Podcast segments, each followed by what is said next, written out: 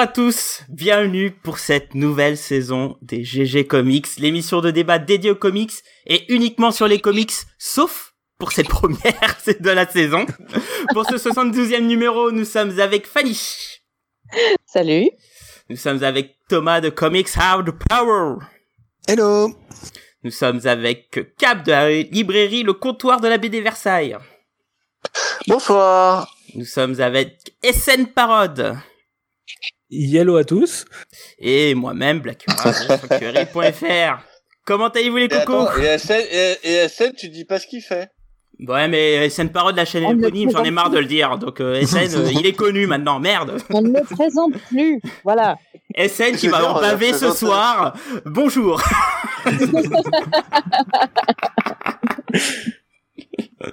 bon alors, comment allez-vous les cocos? Ah, ça Super. Va. Fatigué. Ça, va. Bon, moi je peux. Alors, pour pas vous dire euh, les amis, alors est-ce que vous nous entendez bien sur le chat? J'espère que vous nous entendez bien parce que honnêtement, ça a été une grosse galère pour lancer cette saison. Alors faut savoir que non seulement j'ai déménagé, mais en plus j'ai un nouveau boulot. Quand j'ai déménagé, j'ai eu une coupure de net quand on voulait lancer cette première saison de DG Comics. Ouais, c'est vrai. Donc ça a été l'enfer. Finalement, j'ai Ouais. eu une semaine à récupérer le net, mais derrière, j'avais un déplacement professionnel qui permettait, bah, qui nous bouchait tout le planning. Donc, nous voilà en fait, on aurait dû commencer sans toi. Et Mais ouais, c'est vrai, ça. Bah, ça aurait été mieux en mais- plus. hein. Je sais même pas pas pourquoi on t'a attendu en fait. On aurait été tranquille. C'est quoi cette histoire-là Pourquoi Ouais, tu attends mais pas parce La que, prochaine parce fois, que on vous pouvez pas. pas vous passer de moi, il vous faut le saint présentateur. le saint présentateur est là. ah là, n'importe quoi. Tu sais, c'est un peu comme une addiction, tu vois. On est vraiment addict à ce qui est mauvais pour nous, quoi. Exactement. C'est clair. C'est pas faux. Clairement. Vous aimez le, le bon piment euh, bien hardcore qui détruit le palais, euh, vous y revenez tous les jours, quoi. C'est. C'est triste ce qui nous arrive. Ouais. On fait un bisou à Vanessa euh, qui devait être là normalement ce soir, mais on n'a pas de nouvelles, donc j'espère rien de grave. On lui fait des gros bisous si elle passe par là. Elle, elle nous a juste oublié, ouais. Ça soit nous a oublié, elle s'est dit ouais ils font chier, ils mettent euh, deux mois à lancer la saison là. C'est une autre possibilité. Franchement, moi, je penche pour ça. hein. Elle va, dans une heure, elle va se dire, oh, mais putain. Je suis en retard. C'est parce qu'il y y, a, il y a un décalage aussi horaire euh, là où elle est, donc forcément. euh, voilà. Pourquoi Ah bah, elle a euh, Elle est elle dans le nord, c'est pour ça. Ah, mais calmez-vous avec le Nord, là. C'est bon, hein. Bah oui, Attends, Fanny, Fanny, malgré le décalage de culture, elle arrive toujours à être là. De culture, non, mais oh. Calme-toi, là. T'es bien trop énervé dès le début. Eh ben, ça tombe bien, je suis en forme parce que ce soir on a un débat euh, qui va faire chier scène. Ah oui. Et euh, Déjà, La préparation, faut le savoir, les gens. Et ça n'était très remonté. Et Steph était prêt à défendre corps et âme DC Comics, alors que personne ne disait du mal, hein. Attention. Non, personne, personne a dit du mal. On était tous à fond. Pas on encore. ouais, DC, c'est vachement bien et tout. Et là, ça n'était là. Comment ça? Ce n'est pas la perfection. alors voilà, je vous préviens, SN, euh, c'est c'est son moment. C'est son moment pour briller. Ah, il y avait, je, je comptais faire un disclaimer quand on me demandait mon avis, mais je me dis, je. Euh, il est possible que je sois euh, de mauvaise foi. Il Oui. est possible qu'il y ait de la taquinerie amicale, mais rappelez-vous que dans taquinerie, il y a quand même la racine de taquet quand même. Meilleure intro. Euh, Donc, ce soir, de toute façon, ça va pas nous, nous cacher le délire, puisque ce soir, les amis, c'est un beau petit débat. Je crois qu'on l'a jamais fait en plus dans les GG Comics, pourtant c'était vraiment le débat de base. À savoir, Marvel est-il vraiment plus intéressant que DC Comics? Alors, je vais pas aller C'est quand même orienté déjà. C'est quand Ouais, même de déjà. base, base. Est-ce que c'est Tu comme ça que t'avais posé la Marvel, question Alors, Marvel ou DC, lequel est-il le plus intéressant? Tu vois, là au Non, moins, non. c'était. Ouais, mais c'était pas vendeur. euh, Faut, faut, faut quand même euh, priorité au vainqueur. je, je vais pas vous présenter qui est Marvel et qui est DC Comics, mais on Non. sait tous ici que DC Comics c'est une- c'est un petit éditeur comme ça qui arrive, qui, qui tu vois, qui, qui tend la petite tête comme ça à travers la porte, qui dit coucou, mais mais Marvel il le gifle tous les jours, tous les ans, oh paf et, et du coup Voilà. DC on sait pas trop à quoi ça ressemble. donc, euh, Calme-toi. Laisse-le dire, Hassan. Laisse-le dire. Il sait pas de quoi il parle. Laisse-le dire. Non, mais ça va. Moi, tu vois, je fais la paix. j'ai mes chouchous. voilà. Il y en a un qui est plus grand que l'autre, hein, donc euh, franchement, ça va pas. Bah, et ça, Ouais, ça il- veut dire des choses, écoute. Alors commençons par un petit tour de table. Hein. Euh, Marvel est-il vraiment plus intéressant que DC Commençons par euh, l'évidence Thomas. Oui, bah moi, moi c'est exactement ça. C'est une évidence euh, depuis que je suis ado, c'est que oui, c'est Marvel. C'est franchement, c'est simple. Hein.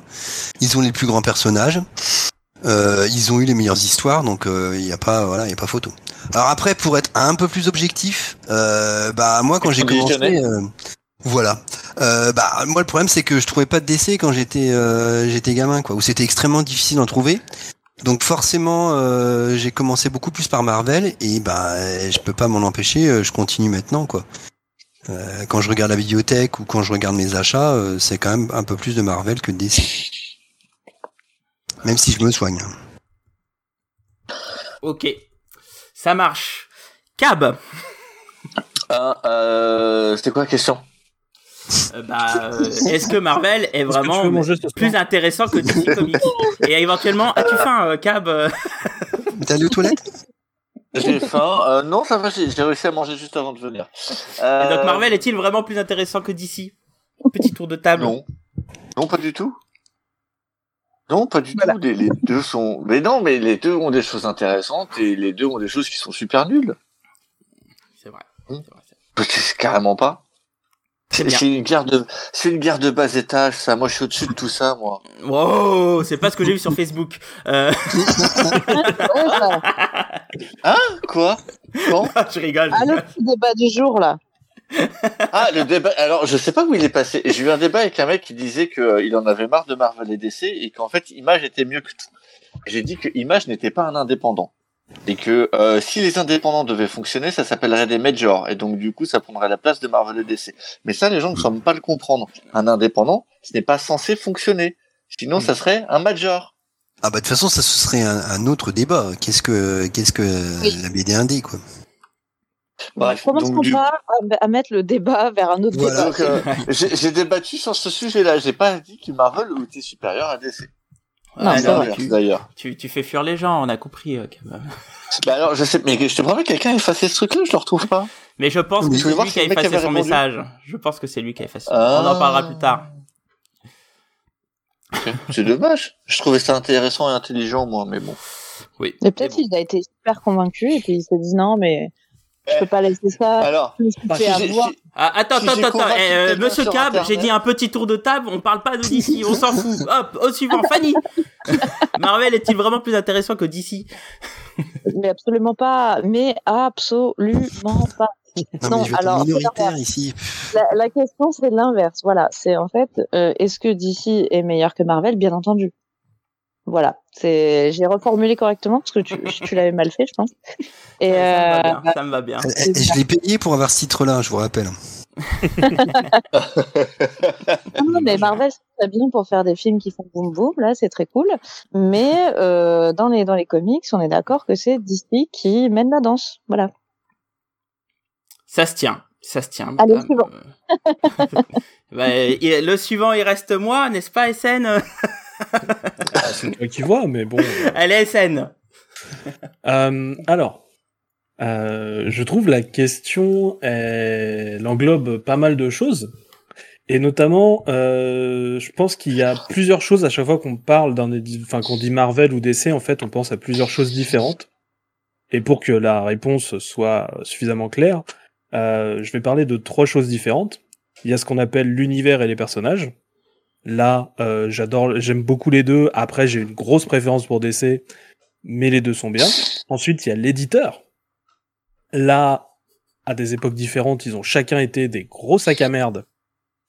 Chacun de façon différente, ce qui est bien, parce que du coup, on va pas répéter les mêmes choses. Et ensuite, il y a la stratégie éditoriale. Et là, euh, c'est pour moi, c'est là qu'on voit vraiment la, la différence entre euh, entre Ah. les éditeurs pour moi. Voilà. Et donc du coup, c'est euh, pour moi quand on va parler de ce débat, on va parler principalement de ces trois choses-là. Euh, Mm. Euh, C'était plus qu'un avis rapide là. On sent que Mec, le sujet tué- te, te il- tient à cœur, SN. Non mais attends, il a tué le jeu juste Ah, avec. ouais. euh, il a tué le Voilà. débat juste Bah, avec écoutez, son troisième argument. C'est la fin des Voilà. reprises des GG Comics. Bah merci, Allez, euh, passez une bonne soirée. Qu'est-ce que vous avez de nouveau euh, Il se passe pas sur vos chaînes? Écoute, euh, SN, c'est juste euh, le début de Superman et la fin de Superman. C'est vrai. Ça peut être aussi super nul, hein. Euh, Ah non, parce que sinon, ce serait SL. Mon dieu, ça part en Bon, n'importe il, il reste plus que moi pour vous dire que, effectivement, moi, personnellement, j'ai, j'ai un amour profond pour Marvel, mais vraiment profond. Hein. Je pense que euh, DC n'arrivera jamais à rattraper euh, en tant que qu'amour, tu vois, euh, sur des franchises et tout par rapport à, à Marvel. Mais, mais par contre, euh, alors d'ailleurs, j'en discutais pas plus tard ce week-end avec un autre ami.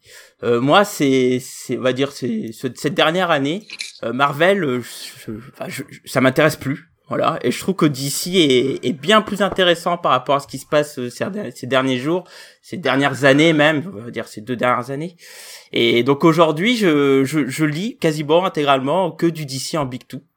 Euh, même si là, il va falloir que je fasse une petite cure de Marvel euh, pour un prochain podcast, et pourtant j'ai assez envie. mais mais voilà, euh, en ce moment Marvel, ça me désintéresse complètement. Je trouve qu'ils font n'importe quoi. Et donc par conséquent, aujourd'hui, en fait, Essen, euh, je te fais un check à la Rocky dans dans Rocky 3, tu vois, Eyes of Tiger avec les muscles. Us et effectivement, euh, aujourd'hui, je suis beaucoup plus d'ici. Euh, voilà. C'est marrant hein, de, vous voyez. de, de, de, de- depuis que Dan Didio est parti, dis donc. Non, mais c'est c'est triste comment la vieillesse vous touche, alors vraiment, c'est dur. Ah, mais voilà, non mais il y a un gars qui est bloqué dans les années 90, c'est Thomas, et puis il y a le reste. Donc, euh, Oh, attends, mec, attends. Eh. Je vais devoir descendre. Je vais, de- je vais être obligé de défendre Marvel. Ah, ça me fait mal, mais attendez. Les... Allez, rejoins-moi. Soyez- soyons honnêtes, il y a quand même des choses bien chez Marvel. Mais Tout à bien, fait. Mais, tout à euh, fait. je l'ai dit d'ailleurs. Personne n'a dit le contraire, quand même. é- évidemment. Si, c'est juste, moi, Blacky. c'est- c'est, non, mais moi, j'ai juste, c'est, c'est, ces deux dernières années que je suis, je m'en désintéresse complètement. C'est, ça, c'est un Attends, il y a sujet. des, On il y va a, en il y a des- discuter. ces deux dernières années, il y a eu quand même pas mal de titres sympas. Mais c'est Ouais, peut-être ouais. aussi qu'il a pas lu les Bah, bons titres. Je peux, en, Peut-être. je peux en citer au moins deux de tête. Eh ben, écoute, on en parlera après, Ah, puisque ouais, d'abord, ouais, ouais. Euh, Évidemment, ce podcast est une affaire de dualité entre deux grandes maisons d'édition. Hein. On va pas faire l'historique, hein, parce que bon, je pense que vous connaissez tous Marvel ici. On a tous vu des documentaires et, et lu moult euh, bouquins sur le sujet.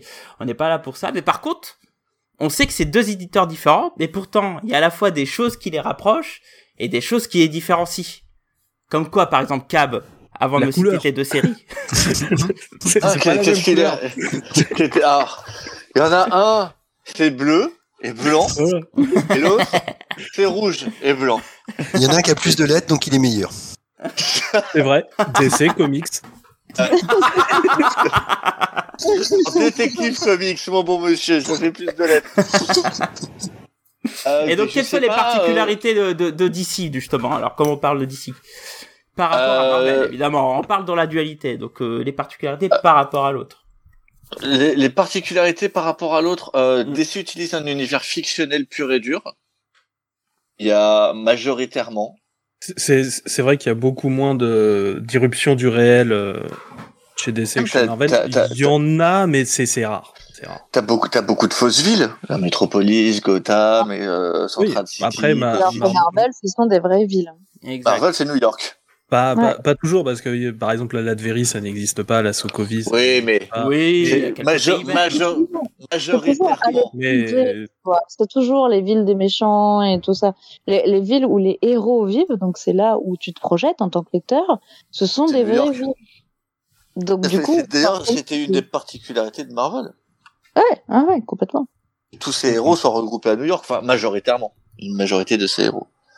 Euh... du coup, personne Mais, veut vivre. mais attends, c'est, c'est, c'est, et justement, tu, tu mets le point sur un truc qui, je Personne pense, pour moyens. moi, euh, fait vraiment, euh, enfin, est un point important la dualité entre les deux, c'est que justement, euh, par les villes, et on en parlera peut-être un peu plus tard, euh, enfin, on va en parler plus tard des héros, euh, moi, j'ai vraiment l'impression que d'ici, euh, c'est nettement moins ancré dans la réalité par rapport à Marvel. Mais c'est pas que dans les villes, c'est aussi euh, dans, dans les héros, euh, dans, dans les ambitions, etc. J'ai vraiment Ah, l'impression. le- Le Ça cadre social. mythologique, en fait. Ça fait plus euh, des Ouais. grands héros un peu lointains euh, qui sont euh, presque divinisés, quoi. Ça, ça fait plus une mythologie, alors que Marvel, je sens que ce sont plus des, des, de, de vraies personnes à qui il est arrivé quelque chose qui leur a donné des pouvoirs. C'est assez différent dans l'approche finalement. Alors, je dis pas que c'est universel, hein, on peut trouver des contre-exemples des deux côtés, mais globalement, dans leurs personnages les plus connus, c'est comme ça que ça se passe, quoi. Ah bah les héros Marvel sont les héros à pro- dits à problème et les héros DC sont les héros dits héros iconiques. En tout cas, Ouais. c'est perçu comme ça. Alors, alors SN c'est- va commencer à râler, mais euh, mais je suis Non, totalement d'accord avec ça. c'est c'est- c'est un peu faux en fait ça sur sur certains points euh, ça l'a ça beaucoup, ça- ça- ça l'a beaucoup été en fait notamment au moment où Marvel s'est lancé en fait et c'est de là qu'est restée la, la dualité en fait mais ça fait très très longtemps que ce n'est plus le cas et avant que Marvel se lance il y avait aussi euh, pas mal de problèmes et de choses sociales chez DC qu'on pouvait retrouver qui malheureusement Je dirais que ça fait une vingtaine d'années que c'est plus vraiment le cas. Que les deux trucs sont beaucoup plus grisés. Il y a Ah, eu des, il y a eu des choses à droite à gauche, je suis d'accord, mais ça fait vraiment une vingtaine. En gros, depuis euh, un peu avant le New 52 que ces choses se sont grisées. T'avais Ouais. encore, je trouve, les héros étaient encore assez lumineux chez DC euh, avant. À Ouais, partir mais- du moment où DC a commencé à copier Marvel et, euh, et s'est modernisé, moi je dirais quoi. bah, Oula. là, euh, DC attention, voilà, moi je, je quitte le débat tout de suite. Voilà. euh, DC a commencé à, à copier Marvel euh, bien avant dans ce cas-là et à se moderniser bien avant. Et euh, du coup, je pense qu'il y a, il y a, il y a changement là. Moi, je le mettrais plutôt, euh, ou en tout cas, ça se voit partout dans les années 80, moi. Euh, genre, euh, je, je suis désolé, des, des choses comme euh, comme One, des choses comme ça. Tu, tu, enfin voilà. Non, je sais pas. Après, il y a des, il y a- je pense aussi qu'il y a des questions de, de cycle. Et euh, tu Ouais. vois, moi, si je, si je prends les, les héros d'essai des 90s, qui sont ceux que je suis, que j'ai suivis, euh, que ce soit la J.L. Morrison, que ce soit les... euh, Alors, il y a des trucs sombres, hein. tu prends le Kyle Reiner, au début, euh, sa copine, elle a quand même elle a la tête tranchée dans un frigo.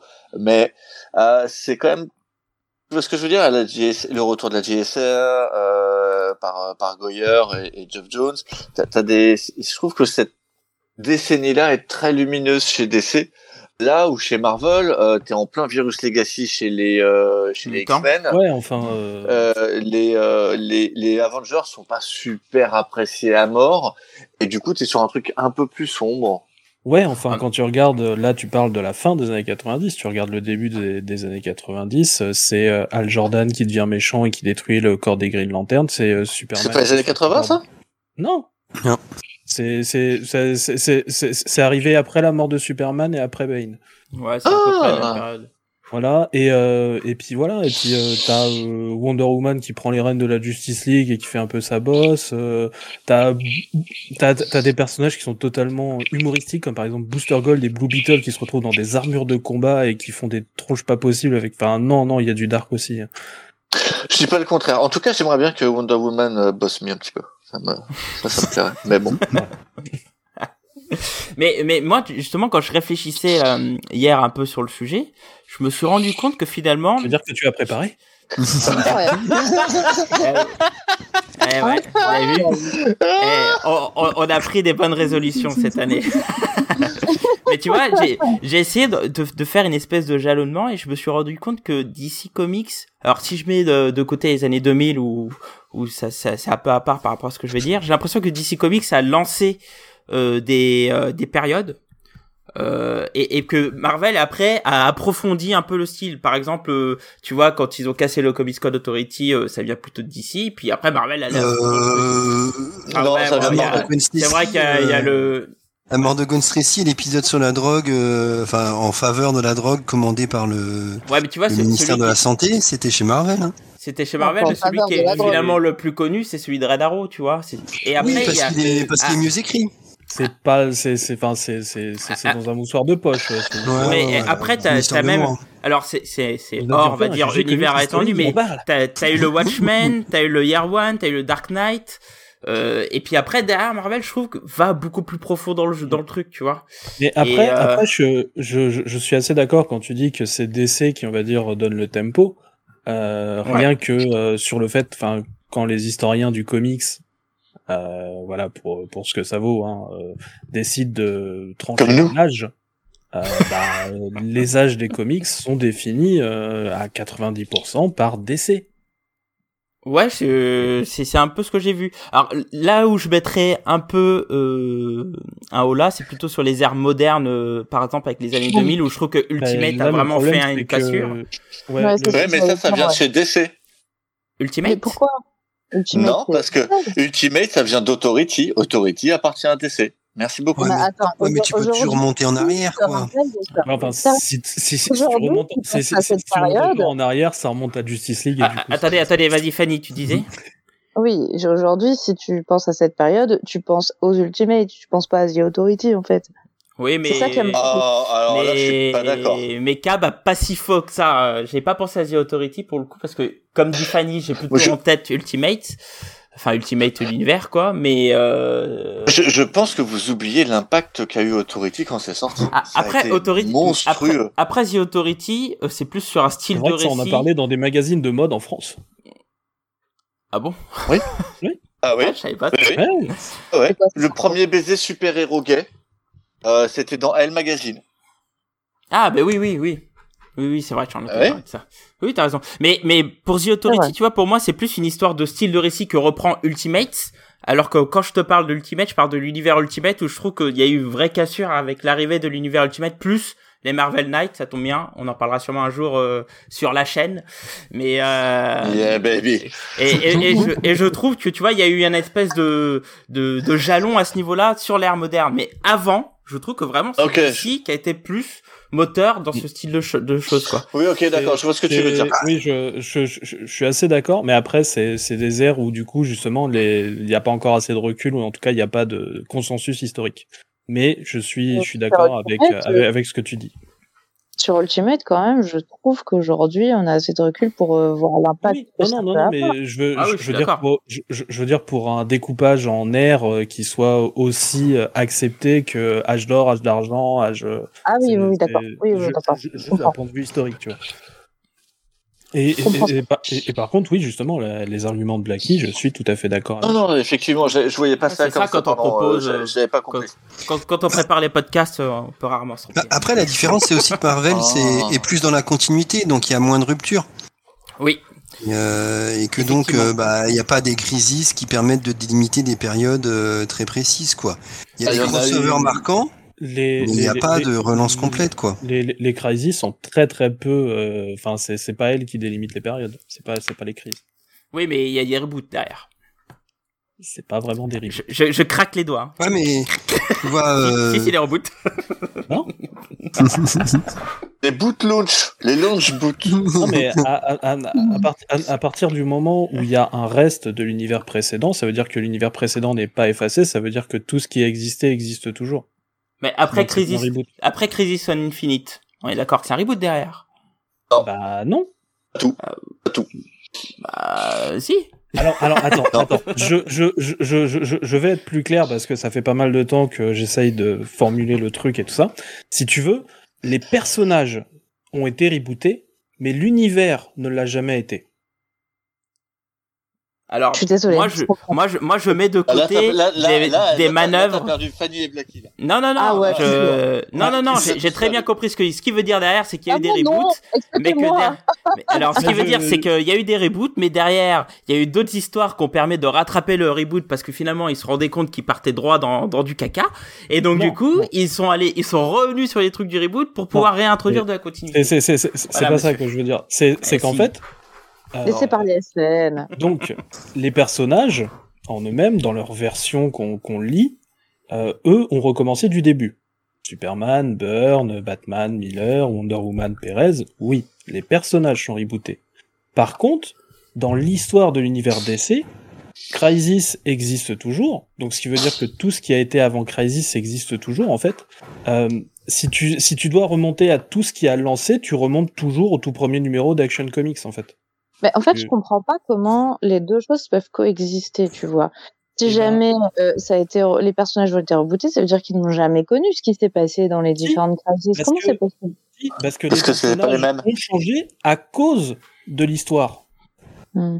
c'est la suite de l'histoire qui les avait changés et repartir au début. Donc du coup, comme la cause est, est reliée en fait à ce qui s'est passé avant et que des personnages qui existaient avant peuvent continuer à exister et qu'on peut continuer à faire référence à des choses qui ont existé avant, du coup ces choses-là existent toujours. C'est pour ça que Morrison peut toujours parler du Batman de Zurenard. Ah oui, alors que oui, ça n'a jamais existé. Oui, c'est vrai. Oui, mais pour- pour, pour c'est- moi, il y a pour, pour moi il y a il y a il y a pirouette euh, éditoriale, c'est ce que pour moi tu tu parles et il y a euh, volonté de ce qu'ils veulent faire après une crise. Et, et clairement, euh, cette volonté après Crisis, c'était euh, de, de repartir sur un nouvel univers et puis basta. Et après, on va recoller des petits trucs parce qu'on sait que ça, ça a marché, etc. et tout. Donc, euh, pour Ce que, moi, ce que tu as pas justement dire- chez, T'as beau chez Marvel. qu'il y a quoi. voilà, il y a plusieurs parce timelines, etc. a- et tout, je- parce qu'il y a les je- pirouettes, cacahuètes. Ok, ça, je suis d'accord. Mais il y a quand même une volonté de redémarrer un univers, quoi. Pas, pas- pas chez tout le monde et c'est pas une volonté en fait qui était voulue forcément dans Crisis, c'est juste qu'on a Mm. laissé la liberté aux auteurs de le faire. Ouais. Ouais, mais je trouve ce que ce C'est que, pas une ce que- demande éditoriale. ce que Ce sera pas le cas. on veut de- dire, c'est qu'il y a quand même cette idée de de vague et de euh, tu vois, les vagues se fracassent contre un truc. Certaines euh, passent au-dessus du barrage et continuent. Alors que chez Marvel, t'as quand même l'idée que ça, ça continue tout le temps. Oui. Il y a des, des vaguelettes avec des, euh, Ouais, des changements ils ont failli, ils machins ont comme failli ça, le faire, ils ont failli le faire. Exact. Ils ont eu, euh, les, et ils ont eu les, Ah oui les, les, les chocottes. Oui, le Reborn. ouais. Ultimate, Non, Ultimate. non, non, non, Ultimate. avant Reborn. Oui, Non, euh, ni Reborn ni Ultimate. Non, non, La pas- fois où ils ont failli le plus le faire, c'est le, c'est avec le Secret Wars de Hickman. Et là, on est passé Mhm. vraiment pas loin du reboot. Ah! Et, et, et, Oui. et- et C'est la seule fois. Quand on dit que du coup Ah oui, euh, oui. Marvel ne fait pas ça, euh, par Marvel est plus jeune de 20 ans aussi. euh. Oui, oui, oui, non, mais. Ouais, sur l'échelle de sur l'échelle de où on en est, ça compte de moins en moins quoi. Tu vois que t'es euh, que t'es 60 ou 80 ans, euh, ça, Oh ça reste bizarre que euh, que tu te promènes. Euh, Eh ben, on en parlera ou, quand t'auras euh, ou avec 80 un- balais, tu diras. On verra si tu te sens pareil que quand t'as fait 60. Le GG 163, euh... tu sais, euh, déjà maintenant, je j'oserais pas me trimballer avec une toile au-dessus des toits. hein. Je pense que bon, j'irai pas très loin. Non, et puis euh, il y a il y a aussi il y a il y a des trucs qui sont euh, changés. Il y a beaucoup plus de redcon du coup euh, chez chez Marvel. C'est juste qu'on utilise un outil différent. Hmm. Mais euh, la, Il y a énormément de relances. Ouais, aussi. Et euh, et il y a il y a des choses, c'est pratiquement des des reboots en eux-mêmes. Je veux dire, euh, euh, je j'ai beau beaucoup aimé ce qui se passe chez les X-Men ces derniers temps. Euh, je, je sais pas comment on en est arrivé là d'un coup, quoi. Euh, oh, moi, ça me choque moins ce qui se passe sur X-Men que ce qu'on aurait pu voir sur d'autres persos, quoi. Oui, Parce mais que- enfin, ce c'est- La- c'est- ce qu'a vendu Hickman et la exemple, rapidité avec laquelle ça s'est fait, c'est quand même, euh, euh, on se fout un peu des personnages, quoi. Bah, Et oui, oui, ça dépend parce que t'es dans la 50 titres continuité de ce qui se passe aussi depuis euh, depuis euh, Ah oui, des le passage de Bendis. Utopia et tout ça quoi. Sur, sur, sur, sur, sur les personnages, je Ah. veux bien. Mais du coup, moi, je ne sais Oh. absolument pas ce qui se passe depuis que, en gros, euh, le personnage qui est révélé avoir euh, des pouvoirs qu'on pensait pas qu'elle en avait, euh, depuis qu'elle a été voir Xavier et qu'elle lui a dit, en gros, euh, ça, comment, enfin, du coup, qu'est-ce qui s'est passé dans cet univers? Parce que très Ouais. concrètement, du coup, ça a changé, mais on ne sait pas comment. Ah bah, Ouais, si, c'est ça que je parle. Hoxpox. en- en- Oui, mais euh, tu sais ce qui s'est passé pendant ces dix ans? Moi, non. Et Mm. pourtant, je lis tout. Ouais. Et, Il euh, lit tout, il sait tout. En fait, en, en t'es le Watcher. T'es le Watcher, SN. T'es pas du tout pro d'ici. T'es le, le Watcher, quoi. T'es.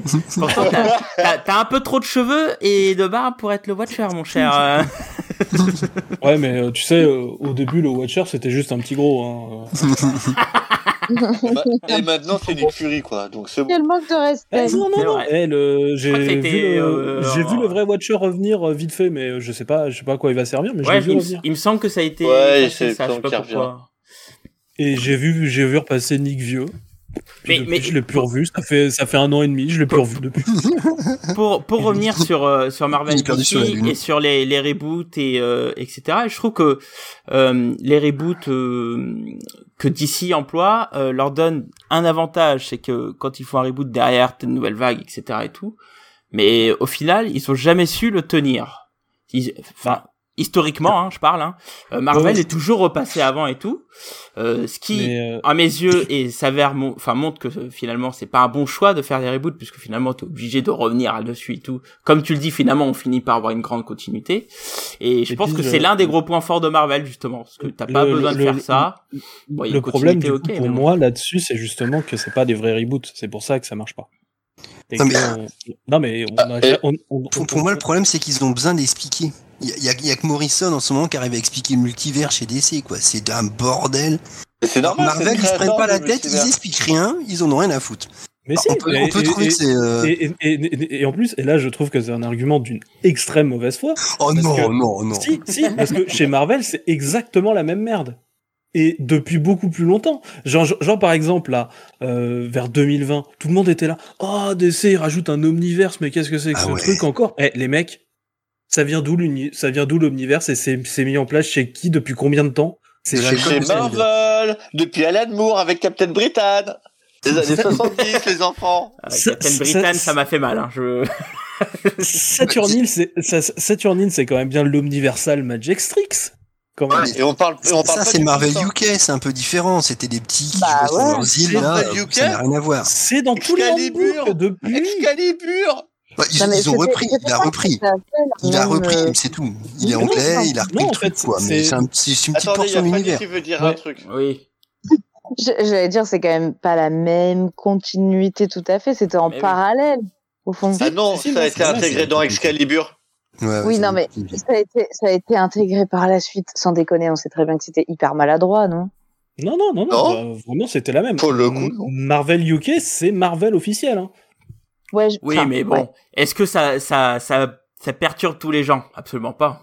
C'est tout. Bah, Non, on- bah, je, suis absolument d'accord que, que le, concept de, de, ça, de, c'est- perpétuel, effectivement, c'est ce qu'il y a chez Marvel, parce que c'est ça, hein, le, le, l'omnivers C'est- qui est introduit par Doomsday Clock, mais, euh, pff, ok. mais ça Justement, mon argument, c'est qu'il y a un deux poids, deux mesures, alors qu'ils font la même chose. Oui, En oui, fait, Que bien on sûr. tape sur DC, alors que Marvel fait exactement la même chose. Oui, c'est oui, deux Ma- poids, deux Marvel- mesures aberrant. Je pense que Marvel n'explique rien. Ils s'en foutent. Ah mais si, Oui. c'est c'est c'est Si. incroyablement expliqué. T'as jamais Oh. lu Greenwald ou quoi? Dans quel, euh, dans quel truc? Bah euh, c'est lui qui a, qui a qui a théorisé l'omniverse. Ah oui, mais ça, c'était dans des, des, des textes à côté, mais je veux dire, dans, Alan Moore Ah le non, fait, bah, je suis d'accord. euh, Excalibur, même Excalibur, c'est une, c'est- ils le font sous le forme d'une vaste blague. C'est pas structuré C'est comme. euh, Ouais, mais blague. euh, Enfin, il y a, y a Non, des mais enjeux, mais ce que veut dire il y a un Thomas, c'est que oui, il y a, il y a eu Bah, des le explications par-ci par-là, mais c'est en marge. Le, C'est ça qu'il le veut dire. Spider-Verse, le slot, on explique avec la toile de, de vie, etc. Ce que je voudrais dire, moi, par contre, Oui. c'est Mais que tout le monde s'est foutu de sa gueule avec ça. chez Enfin, DC, un peu, ouais. Pas faux. Il y a eu euh, deux problèmes sur, je pense, sur les deux, euh, sur deux euh, faux reboots. Le premier, c'est le Crisis, comme le disait SN, on a laissé le choix scénariste de faire ou non. Mhm. Alors qu'à ce moment-là, il aurait fallu imposer un truc et s'y tenir. Et après, à l'inverse, sur New 52, ils ont imposé à tout le monde, sauf à quelques-uns. Et euh, c'était une décision éditoriale, là où et, et, euh, et fait dans le plus grand secret, là où ils auraient dû en parler en réunion d'équipe pour que tout soit fait pour que ça fonctionne bien. Et c'est pour Mhm. ça que le truc ne marche pas aussi sur les New 52. Tu te retrouves avec un Batman qui est de Grant Morrison qui n'a strictement rien à voir avec celui de la Justice League, qui n'a rien à voir avec le Batman de euh, Scott Snyder. Euh, tu te retrouves avec deux Superman qui sont complètement différents, et etc., etc. Et Et, je pense que Aucune, euh, qu'aucune Euh, discussion Greenland. entre les auteurs. C'est vrai qu'à cette époque-là, c'était un peu le bordel au niveau éditorial. Pourtant, l'idée était bonne, hein, parce que moi, je suis arrivé par Infinity, mais, mais voilà. Et, et je, et, je, et je pense que tu vois, DC, deux fois a eu l'occasion de faire un vrai reboot euh, plein, Mm, et s'est planté sur sa, par, euh, par la manière dont il l'a géré. Ouais, je suis, je suis, je suis, je suis parfaitement d'accord avec ça. Et pour moi, c'est là que ceci, enfin, que c'est, c'est là pour moi l'un des problèmes. Il y aurait, il y aurait beaucoup moins de problèmes si en fait on avait tout effacé. Alors que j'adore ce qui s'est passé avant. Mais en fait, ça aurait été mieux. Ça aurait été beaucoup mieux. ça se tiendrait mieux parce que typiquement moi euh, c'est euh, une des premières questions que j'ai posées pendant ce podcast mais attends je comprends pas euh, c'est un reboot pas un reboot euh, pourquoi les personnages Enfin, c'est pas clair en fait c'est jamais complètement clair je, je, je, mais je, je suis parfaitement d'accord. Et c'est pour ça Ouais. que je, c'est c'est pour ça que je tiens à cette distinction. C'est qu'en fait, pour moi, c'est une solution qui peut marcher si on la fait correctement. Et c'est pour ça que je tiens à faire cette distinction. DC a été obligé de faire un crossover qui s'appelle Zero Hour pour corriger les erreurs de temporalité de ces Ouais. séries Oui. euh, après Crisis. Ah, c'est vrai. Enfin bon, bon on parle, là on parle un peu trop de reboot, mais bon on comprend bien nos problèmes. Mais en parlant justement de, de problèmes de reboot et tout, moi j'ai aussi l'impression que Marvel, et c'est ce qui fait que dans mon cœur Marvel sera aussi euh, beaucoup plus important que DC Comics, c'est que je trouve que c'est c'est aussi un univers qui est beaucoup plus connecté. Alors oh, je vais revenir sur l'histoire des villes. Euh, par À exemple, Internet euh, euh, ouais, bah ouais, déjà ils ont la, ils ont la 5G à New York euh, dans Marvel. tu vois. non mais tu vois par exemple à, à New York, tu sais, t'as toujours les- l'effet, des fois, tu vois des, des gens qui, qui sont à New York et tout dans les comics et qui disent, ouais, j'en ai marre, il y a Spider-Man, il y a les FF, il y a machin, euh, c'est le bordel et tout. Et j'ai vraiment une, une impression que c'est vraiment un univers où tout le monde est à côté, euh, se font des checks, euh, se bataillent Voilà. les uns à côté des autres. Contrairement à DC où j'ai l'impression que c'est plus segmenté. Et du coup, enfant, ouais. tu- Vas-y, tu disais quoi, Mais- Cap Dans, dans, dans les années euh, 90, il y avait euh, un épisode de Speedball où Speedball essayait de, euh, enfin, avait reçu une injection euh, pour euh, neutraliser un, un truc. Il pouvait pas utiliser ses pouvoirs pendant une heure, et au bout Ouais. d'une heure, il veut utiliser ses pouvoirs. Et à cette époque-là, euh, Speedball utilisait ses pouvoirs. euh, Enfin, il devenait Speedball par euh, un choc violent. D'accord. Pardon. C'était- C'est ça le choc violent? C'est t'es- tu tousses Non, C'est la deuxième Pardon. Euh, tu, tu, en fait, il, il tente d'avoir ce choc violent et en fait, il se fait euh, à chaque fois sauver par un super héros. Et à la fin euh, de, de l'épisode, il devient Speedball et euh, il va voir Night Thrasher et il lui demande s'il sait le nombre de héros euh, qu'il y a à New York. Et euh, Speedball lui dit que lui sait parce que euh, il a, il les a comptés et sur toutes les fois où il a essayé d'être sauvé, il y en avait 272 ou 292. Ouais, mais, et moi, c'est un truc que j'aime beaucoup chez Marvel. Là où chez DC, c'est une autre philosophie, hein. C'est vrai que c'est Ouais, beaucoup plus mais je pense je- je- je- Mais moi, as- je as préfère par- quand c'est interconnecté. Je sais pas si tu vois ce que je veux dire, SN, mais Ouais, euh, tu as tu as parfaitement raison d'ailleurs et en fait ça a Bah. une raison historique euh, c'est que euh, en fait euh, Marvel ça ça a toujours été une seule maison d'édition qui a toujours eu ses personnages à elle et tout ça tandis que DC en fait même au tout début en fait quand Oui, tu t'as raison. quand tu prends euh, les les années euh, je suis désolé je vais dire 40 les années 40, oui. euh, Grand- grandes années SN, n'est-ce pas, les années 40 non, non, non, mais euh, en fait, euh, déjà, déjà à ce moment-là, ce qu'on appelle DC euh, est déjà plusieurs studios. En fait, t'as All American, t'as DC, t'as, enfin, Oui, tu as c'est déjà, c'est c'est déjà plusieurs studios. Et euh, ensuite, t'as eu les différents rachats de catalogue aussi euh, dans les années 50-60, que ce soit la Charlton, que ce soit Fawcett, euh, que ce soit aussi euh, Quality avec euh, Plastic Man et euh, les Freedom Fighters. Et donc du coup, bah forcément, ça t'a- ça, ça t'ajoute un univers qui est beaucoup moins euh, connecté que des personnages qui ont été euh, créés pour être dans le même univers de base. C'est-à-dire que le, le, le seul personnage euh, vraiment que j'arrive à penser euh, pourrait être dans une situation semblable chez Marvel, c'est Angela. Alors, oh, putain, ça, ouais, ça remonte à loin quand même. hein, Enfin, bah oui, ça, mais ça, c'est, un, ouais, ouais, ouais. on- ça, ça, ça, ça a été fait au chausse-pied et ça a été fait euh, de, de, de, de façon merdique, mais euh, enfin je le trouve. Je, je trouve qu'en tout cas on retrouve plus le personnage. Enfin il y a plus grand chose à voir quoi. Mais euh, du coup, euh, Marvel n'a jamais eu vraiment ce- cet exercice et ce qui explique aussi euh, son Mm. côté uni, avec aussi le fait qu'il y ait eu euh, très peu de, de gens en fait différents qui aient fait les, les scénarios au début, ce qui aide aussi. On a eu Stan Lee et puis un peu Roy Thomas euh, et, et après après il y a eu plus de gens quoi. Mais après, les, les... Personnellement, euh, je, je trouve que euh, finalement, ça m'a toujours un tout petit peu dérangé cette histoire de. euh, ils sont tous à New York, chez Marvel. Ouais. Parce que à chaque fois, je me disais bon bah ok, euh, je sais pas, admettons, euh, Spider-Man est dans la merde, mais pourquoi est-ce que il y a pas Iron Man qui pas- débarque pour faire l'aider, tu vois, parce qu'il est dans le quartier d'à côté, les gars. Bah, Non, non, parce que dans sa série, c'est- parce qu'il est il est occupé par autre chose. Voilà. Et en fait, à chaque fois, j'ai toujours un peu de mal avec ça parce que ça me semble trop gros en fait. Et, et ça m'est vraiment arrivé souvent de faire cette réflexion en mode non mais attendez les gars, je sais bien que New York c'est grand, mais faut pas déconner. Ah, mais chez Marvel, New York, euh, c'est quasiment la taille d'un pays, hein. Bah, c'est Tokyo, hein. clair. c'est ouais, c'est clair. Le, le, C'est clair. le- Et j'ai toujours eu un peu de mal avec ça, alors que chez DC, ça me paraissait carrément plus logique que leur monde soit euh, séparé et qu'ils se retrouvent dans certains événements bien précis parce que c'était euh, très défini dans l'histoire quoi. Ouais, ça mais me, ça me. Ouais, ouais, ouais, moi ça me choque pas qu'il y en a qui préfèrent plus ça que l'autre, tu vois. Moi j'étais plutôt dans, dans tu vois, euh, euh, les, les serrages de main, le communisme, tout ça, tu vois, tous ensemble, on mange des saucisses frites, voilà. Et du coup, Toi, tu t'es veux plutôt Marvel, dans- alors que, euh, toi, t'es les plutôt les manoirs. Marvel, Bon, on va, Oh, oh, oh, alors, on va attention aller entre les cocos. Attention si, si on veut être honnête, quoi, les- pour moi, les, les héros chez DC, c'est un peu des mafieux, quoi. Il y a chacun qui a son territoire, quoi. Bah, Tu non, regardes euh, Nightwing, quand il commence à avoir sa série, ah bah hop, il reste pas à Gotham, il va à Blue Devon, quoi. Donc vraiment, chacun sa zone, et C'est un, surtout, c'est- se c'est mélange un pas ado et qui veut sortir de chez ses parents. Et par exemple, si tu prends ah bah, Gotham, il finit en banlieue, quoi. Génial. Ah bravo, bravo, bravo. et c'est lui qui choisit d'abord. Ouais, c'est ce veut, d'accord. Laissez, Et- en plus, il a plus de pognon que Bruce Wayne maintenant. Voilà. Ouais. Et il a plus de, plus de fessiers que Bruce Wayne. et- en plus, il y a plein d'autres héros à Gotham. Le, le plus beau fessier, c'est. Nightwing, ça, je suis d'accord. Ça, ça, sans conteste, évidemment. Oui, mais t'as as raison, les scènes. Dans certaines villes, il y a plusieurs héros, mais c'est plus. Par exemple, t'as juste C'est c'est plus segmenté qu'un à Marvel. Gotham, tu vois.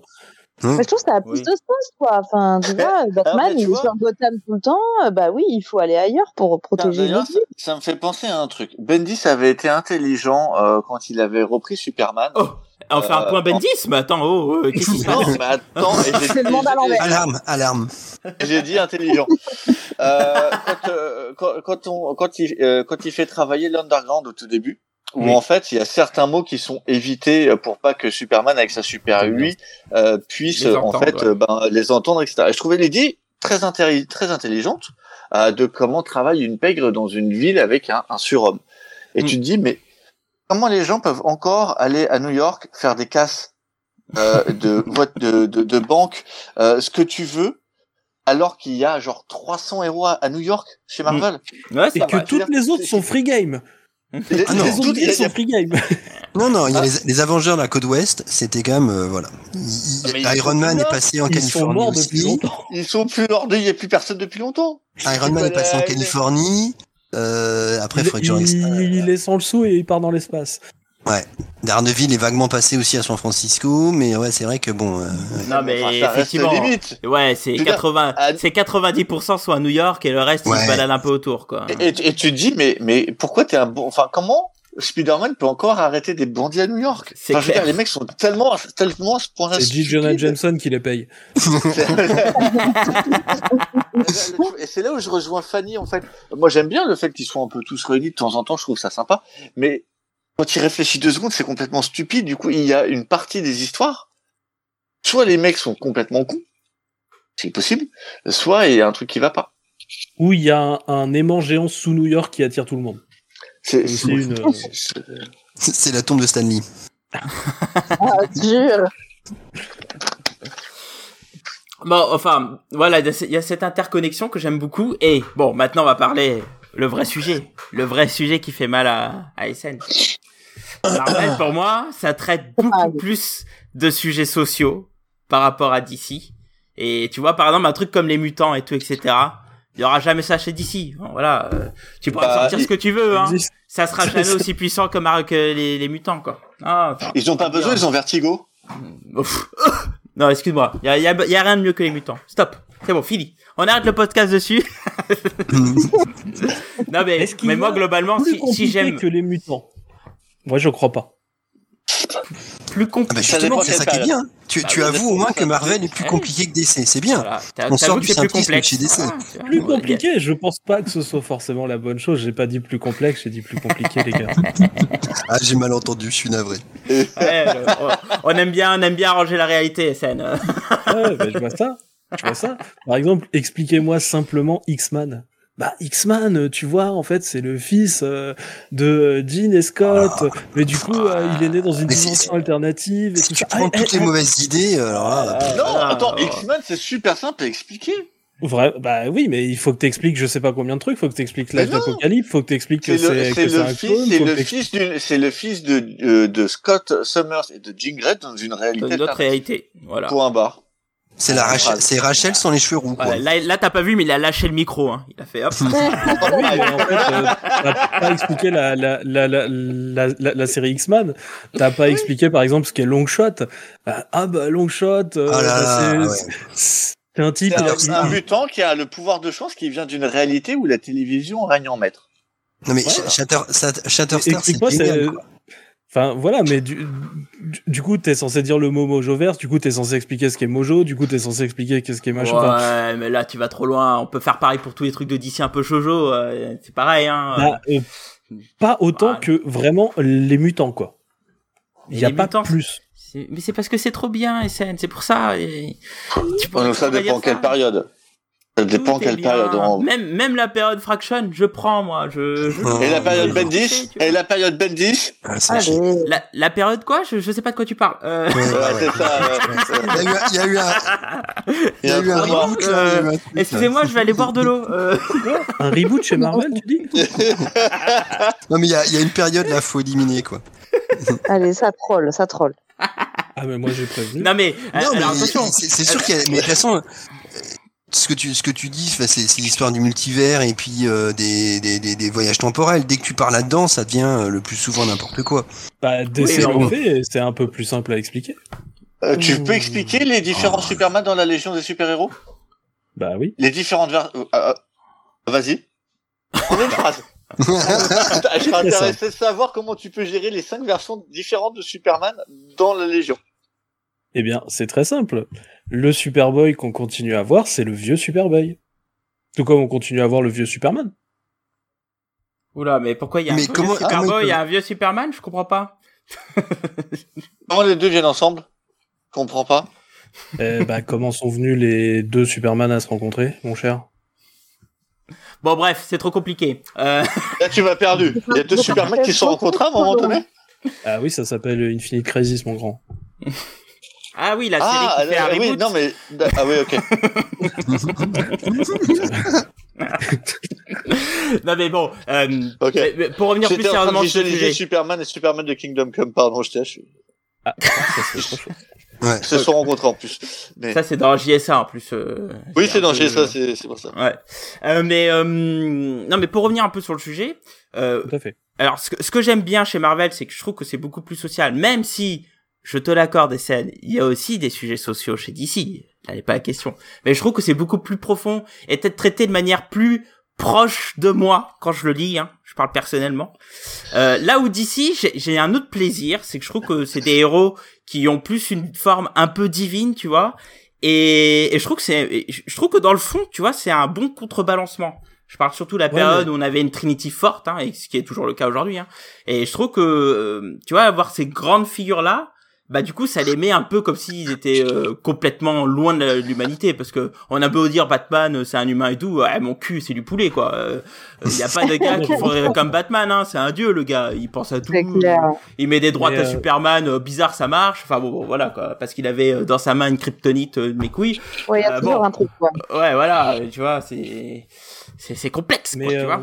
mais euh, je, je suis d'accord avec, si tu veux, de l'argument, mais j'ai du mal avec le mot divin. Si tu veux. Avec quoi? Le mot divin, si tu veux, euh, tu- euh, voilà quoi. Supérieur. Voilà, Mm. et, et, et, éventu- enfin, je, je comprends que par exemple quand on veut dire iconique, parce que c'est c'est c'est c'est ce qu'ils sont littéralement devenus, euh, tu tu tu montes juste les couleurs vite fait, euh, voilà, tu tu penses à Superman par exemple, mais euh, divin, enfin non, euh, parce que euh, pour moi c'est quelque, enfin, on est vraiment en dehors de l'idée quoi. Euh, Moi, je pense. Non, vas-y, excuse-moi, Non, non. Non, non, non, euh, tu vois, moi, quand je pense à, à DC, euh, je pense à des, à des statues de dieux. Je pense à Alex Ross. Ouais, C'est con, moi quand je pense à DC, je Moi, pense moi, je pense à Icons. d'Alex Ross. Moi, je pense à Icons pense, de Jim Lee. Moi, je pense Bah, euh, au, au Superman d'Alex Ross avec cette posture, Ouais, ouais, aussi. cette droiture et, euh, et exactement euh, ça. donc certes c'est pas divin, et c'est comme tu le dis iconique, mais euh, ça fait très. Pour moi, et c'est un j'ai- mythe, j'aime en beaucoup, fait. hein. C'est- c'est- Ça se rapproche de, de, de la mythologie. Et donc, pour moi, ce sont des mythes, ce qui n'est pas la même chose que, que juste un héros ou une héroïne de fiction. C'est vraiment un mythe qui est euh, euh, idéalisé, en fait. Alors, ça veut pas Ouais, dire mais- forcément que c'est ce que sont des dieux. Mais c'est vrai que moi, par exemple, je, je, dis, enfin, je rapproche toujours euh, les histoires de DC de la mythologie euh, gréco-romaine, par exemple, ou Mais autre. hein, d'ailleurs. Par, par- par exemple, Hercule, c'est chez, vraiment- des- chez Marvel. Hein. Voilà, je, je, vraiment Ah, Marvel dans le même bateau. Je veux dire, euh, à quel moment Spider-Man n'est pas euh, iconisé à ce point-là, ou Captain America, ou des C'est pas pareil. Il que mais c'est je pas pareil. c'est pareil, ouais. Justement, du coup, pour moi, on, on, on- on pose un espèce de, de truc un peu faux en disant divin. Tu, tu veux que je te, tu veux que je te dise pourquoi? Parce que Spider-Man, malgré qu'actuellement il soit adulte, etc., etc., on essaie toujours et on commence toujours par nous le représenter comme une version adolescente. Et tu peux Ouais. pas iconiser à ce point-là un ado. Tu peux être proche, pas- tu je peux être dire, proche de euh, lui, tu peux trouver que c'est cool, mais t'as pas le côté iconique posé quoi. Ouais, c'est ça. Il a, il pas, la- il a pas le côté parfait, tu vois, que. Alors, laisse, les- laisse, euh, laisse Fanny. Oui, excuse-moi, Fanny, tu disais? Mais je veux dire, pense euh, à Superman. Je veux dire, c'est ce qu'il y a de plus proche d'un dieu, quoi. Je veux- en termes de pouvoir, euh, c'est absolu en fait ce qu'il a comme Bah, pouvoir. c'est- euh, Wonder Woman, c'est pareil. euh, Enfin, tu vois, tandis Alors, que Batman, c'est pareil. euh. Non, mais t'as tort dans ces cas-là chez Marvel c'est aussi, ça. tu vois. Le, le, le, le, le truc, c'est qu'en Oui, fait, on, Les éternels. on nous dit, tu vois, c'est le truc le plus proche d'un dieu, et en même temps, c'est le truc le plus éloigné. Ça, je suis d'accord. Pourquoi? Parce qu'il est élevé à d'être un parce dieu, que parce que tout dans ses actions euh, Hmm. vont sur le laisser le contrôle. C'est l'inverse d'un dieu. Ah oui, ok, je vois ce que tu veux dire. Oui, puis il choisit de vivre parmi les hommes. Oui, mais, euh, mais encore une fois, c'est une histoire d'image dont on est en train de parler. Et en oui, termes ça veut pas dire tu vois. que lui se prend pour un dieu en fait quand je dis Oui, mais ça. c'est c'est- c'est- c'est- c'est- c'est pour ça juste que moi aussi je pinaille sur du terme de vocabulaire et que je préfère icône et pas qu'on dise divinité. Parce qu'une divinité est inaccessible. Une Oui, mais une icône a quelque chose de divin dans la représentation. Oui, mais une icône ça peut être aussi autre chose en vos termes de vocabulaire. Oui, Là où oui, une divinité n'a pas le choix. Oui, oui, effectivement. Mais, donc voilà, tu vois, il y a cette espèce d'écart qui se crée, ce qui fait qu'il y a un plaisir qui va dans les deux, univers hein, distincts. Donc je trouve mon plaisir chez les autres, mais j'ai quand même une préférence chez Marvel. Mais c'est marrant parce que pour moi, c'est vraiment Superman. Euh, je suis d'accord que Batman est un super héros dans le sens le plus super qu'il peut y avoir. Il a absolument rien d'humain ou d'accessible ou de normal, contrairement à ce que peut penser la grande majorité des gens. Euh, mais euh, je trouve, il est iconique d'une autre manière. C'est le cas aussi de Wonder Woman. Euh, mais euh, un personnage comme Flash, que ce soit euh, Wally ou Hal, euh, Barry pardon ou euh, ou Wally et pareil pour Green Lantern que ce soit Hal ou euh, euh, Kyle je trouve qu'ils n'ont pas cette euh, ils, ils n'ont pas cette cette grandeur en fait je trouve que c'est vraiment Et la même, trinité même, Oui. même Jay et Alan, enfin, c'est ça- Complètement, ça- tout ça à fait. pour tout le monde. C'est c'est c'est vraiment t'as les trois et après euh, le reste c'est c'est un peu des glandus quoi. non c'est pas des glandus Par rapport aux trois. par rapport aux trois c'est c'est effectivement c'est bah DC c'est les trois Marvel c'est le reste Bah, Marvel, ça. éventuellement, t'aurais Captain America qui rentre dans ce côté euh, où il est vraiment. euh, Oui, il a un statut très iconique, ouais. Non, mais j'ai rien. T'as- T'as tort aussi, quoi. Et, euh... Non tant sinon- pas à ce point-là et t'avais, euh, t'avais Jean Grey. Quand elle était la Phoenix, euh, quand elle était la Non. Phoenix, t'avais un Ouais, aspect, non, euh, non, voilà. non, Non, non, mais justement, non. c'était pour le dénoncer. C'était Mm. pour. Euh, Oui, pour- mais Mais non, moi, de- là, tu parles juste des pouvoirs. Là, on parle Oui. vraiment de comment ils sont vus par, euh, par, par, par le public et par les autres héros. Euh, Cap a vraiment été toujours mis sur un piédestal par rapport aux autres. C'est l'exemple héroïque pour tout le monde. Euh, Ouais. Tout un comme. Deadpool ou comme le Punisher va te Mhm. dire, euh, bah non, bah Cap, euh, tu touches pas, tu vois. Alors que euh, c'est- c'est- c'est- mais c'est marrant pas- parce que Cap euh, je trouve que ça s'est augmenté avec les films Ah oui. je trouve qu'on le voyait un petit je trouve qu'on il était alors je dis Dans les séries Avengers les- des années 80, c'était carrément le, le c'était le, euh, oui, le modèle non, que chaque pour- euh, dans- Avenger essayait dans- d'atteindre. dans les comics je suis d'accord Ah, Dans la perception que les gens en avaient, c'était pas le cas. Dans la perception que les gens en ont maintenant grâce au film, c'est le cas. Oui, sur, sur, sur, la perception, ok, mais sur, sur, sur Non, l'écriture. pas de, je parle ça- pas, non, sur sur l'écriture, tu le vois dans les années 80, Frank Miller, quand il fait Born Again, et Mhm. que tu vois les Vengeurs qui arrivent, la, la phrase, c'est quand même une voix qui peut commander audio et qui le fait. Et tu vois à ce Mhm. moment-là, qui, Cap qui dit à Thor, Thor, tu m'éteins ça, enfin, éteins-moi l'incendie. Oui, c'est Et, ça. et euh, c'est, euh, le, le- son, son enterrement au tout début du run de Mark Wade où t'as tout le monde. Enfin, t'as. C'est c'est vraiment c'est. C'est assez non, marqué. en, quoi. en, en termes Ouais, mais c'est- d'écriture, c'est- je- en termes d'écriture, je suis d'accord, mais en termes de perception, Mhm. je trouve qu'il y a eu une espèce de vraiment gap qui a été franchi, où Captain America est passé plus du, euh, du soldat américain à je sais pas quoi, mais un truc Bah, plus c'est- iconique. C'est simple, Ah, c'est c'est la métaphore de la etc. et tout. Je- C'est c'est parce que ces différentes périodes ont construit quelque chose de. Puis t'as eu aussi la période Civil War où tu vois, il, il- c'est c'est plus finalement devenu le pantin de l'État, tu vois. Ouais, c'est la- métaphore de, de l'idéal américain en fait. Et Ouais. cet idéal ne cesse d'être questionné au fil des runs, quoi. Le, le, le, le run de Nick Spencer, c'est ça en fait. Quel Ouais, cap pour représenter l'Amérique Ouais, Euh. Le- Le cap facho. soldats américains, c'est plus, idéal en fait, le soldat américain Ouais, aujourd'hui. c'est Mhm. Ouais, Donc Mais, ah, euh, forcément, il- sa représentation change. Tanishi Code, c'était ça aussi. C'était, euh, c'était, euh, est-ce que, est-ce que euh, un seul personnage peut encore représenter tout un pays? Est-ce que, euh, est-ce que le pays a besoin, euh, est-ce que le pays a besoin d'un- d'une idéalisation, etc. Et donc on Oui, retrouve pour moi ce questionnement social. Un Alors que, euh, alors Attends, que- attends, attends, attends, il y a Fanny qui essaie de parler. Pardon, vas-y. Décidément, ce soir, j'ai du mal, les gars. Ouais, mais c'est parce que a- ton le volume de micro il baisse en fait quand Oui, tu parles. Ouais, c'est vrai que c'est un peu bas. Ouais, on t'entend Ah ouais. bas, on t'entend bas. Ouais. Ah bah désolé, c'est mon micro pourri là, mais je. C'est pas grave. Quand tu parles toute seule, on t'entend très bien. Vas-y, Fanny. Ok. Mais euh, mais du coup, euh, ce que ce que je disais aussi pour compléter, c'est que euh, il y a, je pense aussi une une volonté, une réflexion, notamment, je pense à Ta-Nehisi Coates, mais de de se dire, bah est-ce que ce personnage représente encore l'Amérique? Ça reste euh, un homme blanc euh, qui a plein de privilèges, alors qu'aujourd'hui l'Amérique c'est plus ça. Et enfin, ça rejoint un peu ce que je disais avec le soldat américain qui n'est plus idéalisé, mais c'est aussi le soldat blanc qui ne représente plus la, popula- la population américaine aujourd'hui. Oui, oui. Je pense qu'il y a autre chose qui se joue aussi, quoi. Ouais. Et c'est pour ça qu'on retrouve le, je, te rejoins, c'est là qu'on retrouve le, so- le propos social De plus ancré. Ouais. Alors que, bah, alors que, qui pourrait être le cas, euh, tu vois, enfin, Mais ça a été le cas Tu chez Superman. ouais, ou chez Wonder Woman, tu l'as eu aussi, hein. Quand elle avait une ambassade, tout ça, je pense qu'il y avait aussi ces aspects-là. Ouais. Mais, euh, mais je, ouais, je pense que, puis il y a l'impact, je pense que là, je te rejoins, il y a l'impact médiatique, c'est-à-dire que dès que tu modifies euh, Captain America, euh, ça a un impact médiatique et, euh, Mais sauf que tu vois, maintenant, Captain America est, est devenu l'incarnation du courage. Non, non pas de, de, de- d'un soldat ou quoi que ce soit, mais de la détermination.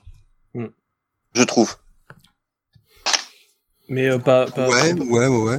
par, par- par exemple, du point de vue sociétal, ça avait pas mal. euh, tu, tu, tu parlais euh, niveau médiatique.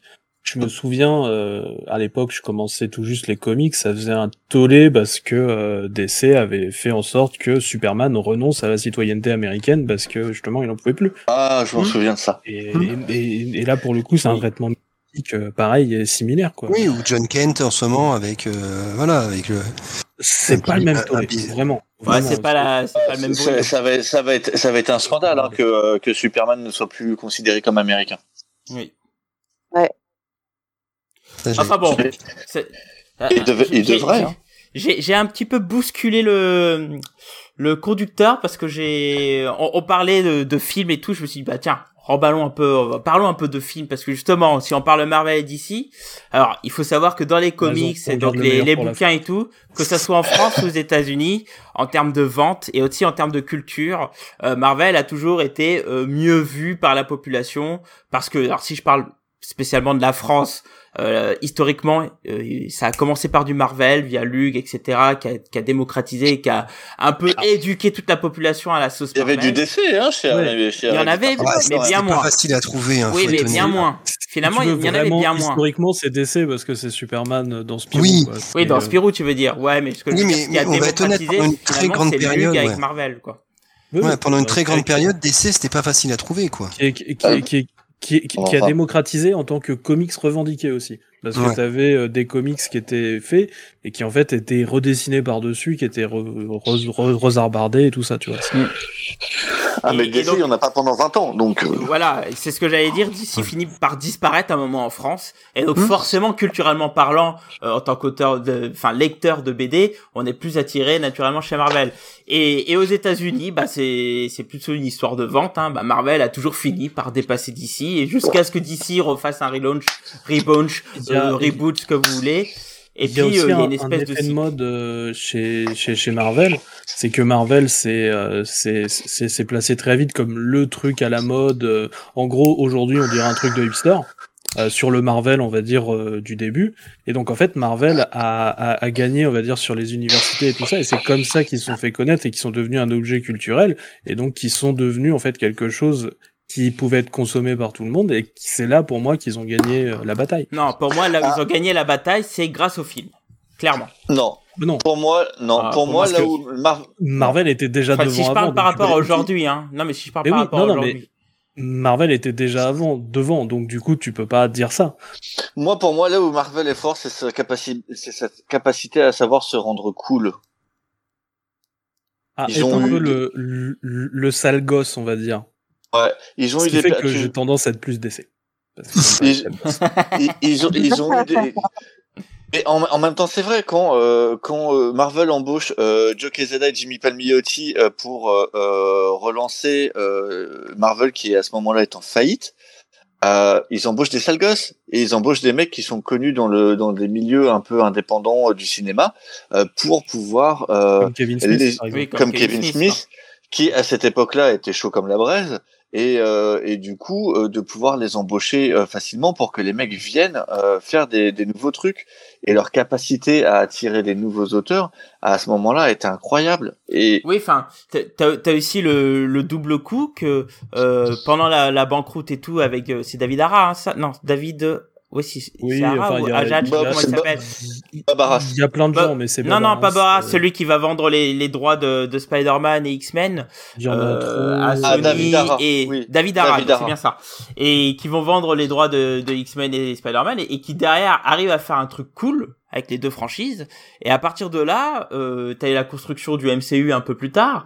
Et, et je trouve que ce qu'ils en ont fait a permis de complètement gagner la course la- de la coolitude, tu vois. Mais non, Et- et avec pas le MCU, trop cool, en fait. Et avec une, un traitement euh, qui a été quasi parfait euh, sur la sur la première partie du MCU, et bah oula oula euh, oula on s'emballe on s'emballe bah, Ouais. t'as vu ce qu'ils en ont fait jusqu'à Infinity Euh, quoi. 100 balles et un mars. oui enfin on parle de Iron Man 2 on parle de Iron Man 3 on parle de Thor 1 On parle Thor de 2 Iron Man 1. Non ah non je Mais- l'adore Non, Non attendez, oh, oh, c'est parce que oh, j'aime pas attendez, attendez, euh, je parle même pas de d'une histoire de qualité intrinsèquement de, de chaque film. Je dis que tel que ça a été géré, et ben ça a permis de toujours monter et de faire un Bah, truc gigantesque qui fait que maintenant bah Faut on dire, en même que temps, de ils sont quoi. partis de Swamp Thing, forcément, ça peut que monter. Oh, Ouais, mais- non, il y a eu Non, Captain de- de America. De Ah, mais Thing. après, C'était après, je suis, le premier. Ma- après, je- Thing, c'est le tout premier. ouais. Après, je, suis- je suis Moi, pas d'accord avec Blade, hein, mais Non, non, non, mais dans, vra- vraiment fait par euh, le Marvel euh, Studio, c'était Man Thing. Ah Direct, tout DVD, tout pourri. Il y a eu- non, il y a eu- est-ce que tu dis l'X-Men, mais c'était, c'est Blade qui a lancé vraiment l'ère c'est moderne. Blade qui a vraiment lancé, oui, tout à fait. Et. Spidey aussi. C'est Euh. Blade, c'est avant. Ouais, Non, mais a- après, pour moi, tu, tu peux toujours remonter avant et, euh, et euh, DC avait été Donc, cool avec les Batman de, de Burton. Sur Marvel, tu Pour peux moi- pas remonter avant. Il y a pas Non. De... Non, mais ce que je veux dire, c'est- Enfin, ce que je veux dire, c'est que pour moi, en tout cas, en au cinéma, au cinéma, il y a, c'est pas que l'un était plus cool que l'autre. Pour moi, la révolution, il y a la révolution que Marvel apporte au cinéma, elle est double. T'as l'idée d'univers partagé Oui. au cinéma, Ouais. qui, qui n'existait pas avant. Et en même temps, il y a aussi, euh, pour moi, en fait, c'est que euh, Marvel euh, euh, recrée euh, des films de studio qui existaient dans les années 50 et 70 pour euh, tous les films euh, de Hollywood. Et en fait, avec le MCU, c'est le retour des films de producteurs. Où tu avais un producteur qui est très présent, Kevin Feige, et t'as des, exé- et t'as des les réalisateurs ne sont que des exécutants, qui peuvent être géniaux. Hein. John Ford, Howard Hawks, c'était des Est-ce exécutants que qui tu sont veux géniaux. parler de, du robot, Kevin? Ouais. Attention au spoiler, mademoiselle. Attention au spoiler. Je- je- euh, C'est toi qui as dit spoiler. Moi, je, moi, je fais une allusion. euh, Que ceux qui comprennent comprennent, ceux qui comprennent pas, se dire qu'est-ce qu'elle raconte celle-ci encore?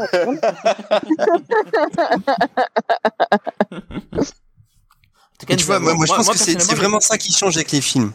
Et, euh, et, et je pense que DC, justement, euh, a été très perturbé au niveau des films par ça, en fait. Parce que parce avaient, c'est- ils avaient une vision de, de, de, de réalisateur, euh, Burton, Nolan, avec normal. euh, un héros, un univers. Et que là, on leur dit, on leur présente un univers partagé et qu'ils ont essayé de s'y mettre. Alors qu'en fait, c'est pas l'ADN des films de DC, qui sont non, c'est ce, qui est, norm- ce qui normal puisque Hmm. DC appartient à Warner depuis des années et que ce n'est pas le- la manière de travailler de Warner. Ouais, exactement. Ouais. Jamais ça. été. Ouais. Dans- Ouais, mais du coup, comme ça, et comme ils ont eu pris un peu de retard, bah ça fait que ça a été un grand bordel quand ils ont vu le, bord- le, le succès du MCU parce qu'ils se sont dit ah bah on va faire pareil. Hmm. Et du coup, c'est parti à volo et ça a donné le, le grand bordel qu'on a Non, aujourd'hui. je suis Et pas finalement- d'accord parce qu'ils fi- ont, ils finalement- ont pas eu tant de retard que ça. Parce que les Batman de Nolan bah, sont des énormes cartons. Oui, non, mais Et alors Oui, mais- là, là, on- Oui, mais il y a pas de conception attendez, il y a Fanny qui disait un truc. Avant Ouais, là, là, on parle, on parle de retard en termes de euh, d'univers partagé, qui Ouais, est ce qui va super fonctionner auprès des fans. Alors, à, à ne, évidemment, ça veut pas dire que les Batman de Nolan n'ont pas fonctionné, bien au contraire. Non, mais justement, en fait, ce que Le reste, le reste, c'était pas sûr du tout. Tandis qu'avec Marvel, ils ont trouvé une formule qui fonctionnait, et du coup, ils ont essayé, je pense, de, de rattraper le train, mais sauf que Warner, comme, comme, comme on le disait, hein, ne, ne fonctionne pas comme ça. Il fonctionne pas très bien globalement de toute façon, Warner. Donc euh, du coup, c'était le bordel dans tous les sens parce qu'il y a des petits chefs et puis euh, voilà quoi. Et, et après, là aujourd'hui, ils c'est sont que- très en retard. oui, et ben alors, ça va mieux pour Warner maintenant, et ils ont viré le principal problème. Ouais, on en Et, parlera euh, après. Ouais. Et Ça va mieux, surtout, ça va mieux. enfin, allez, ça commence. Il y en début. a un qui commence à fermer un peu tout. euh, je fais la gueule.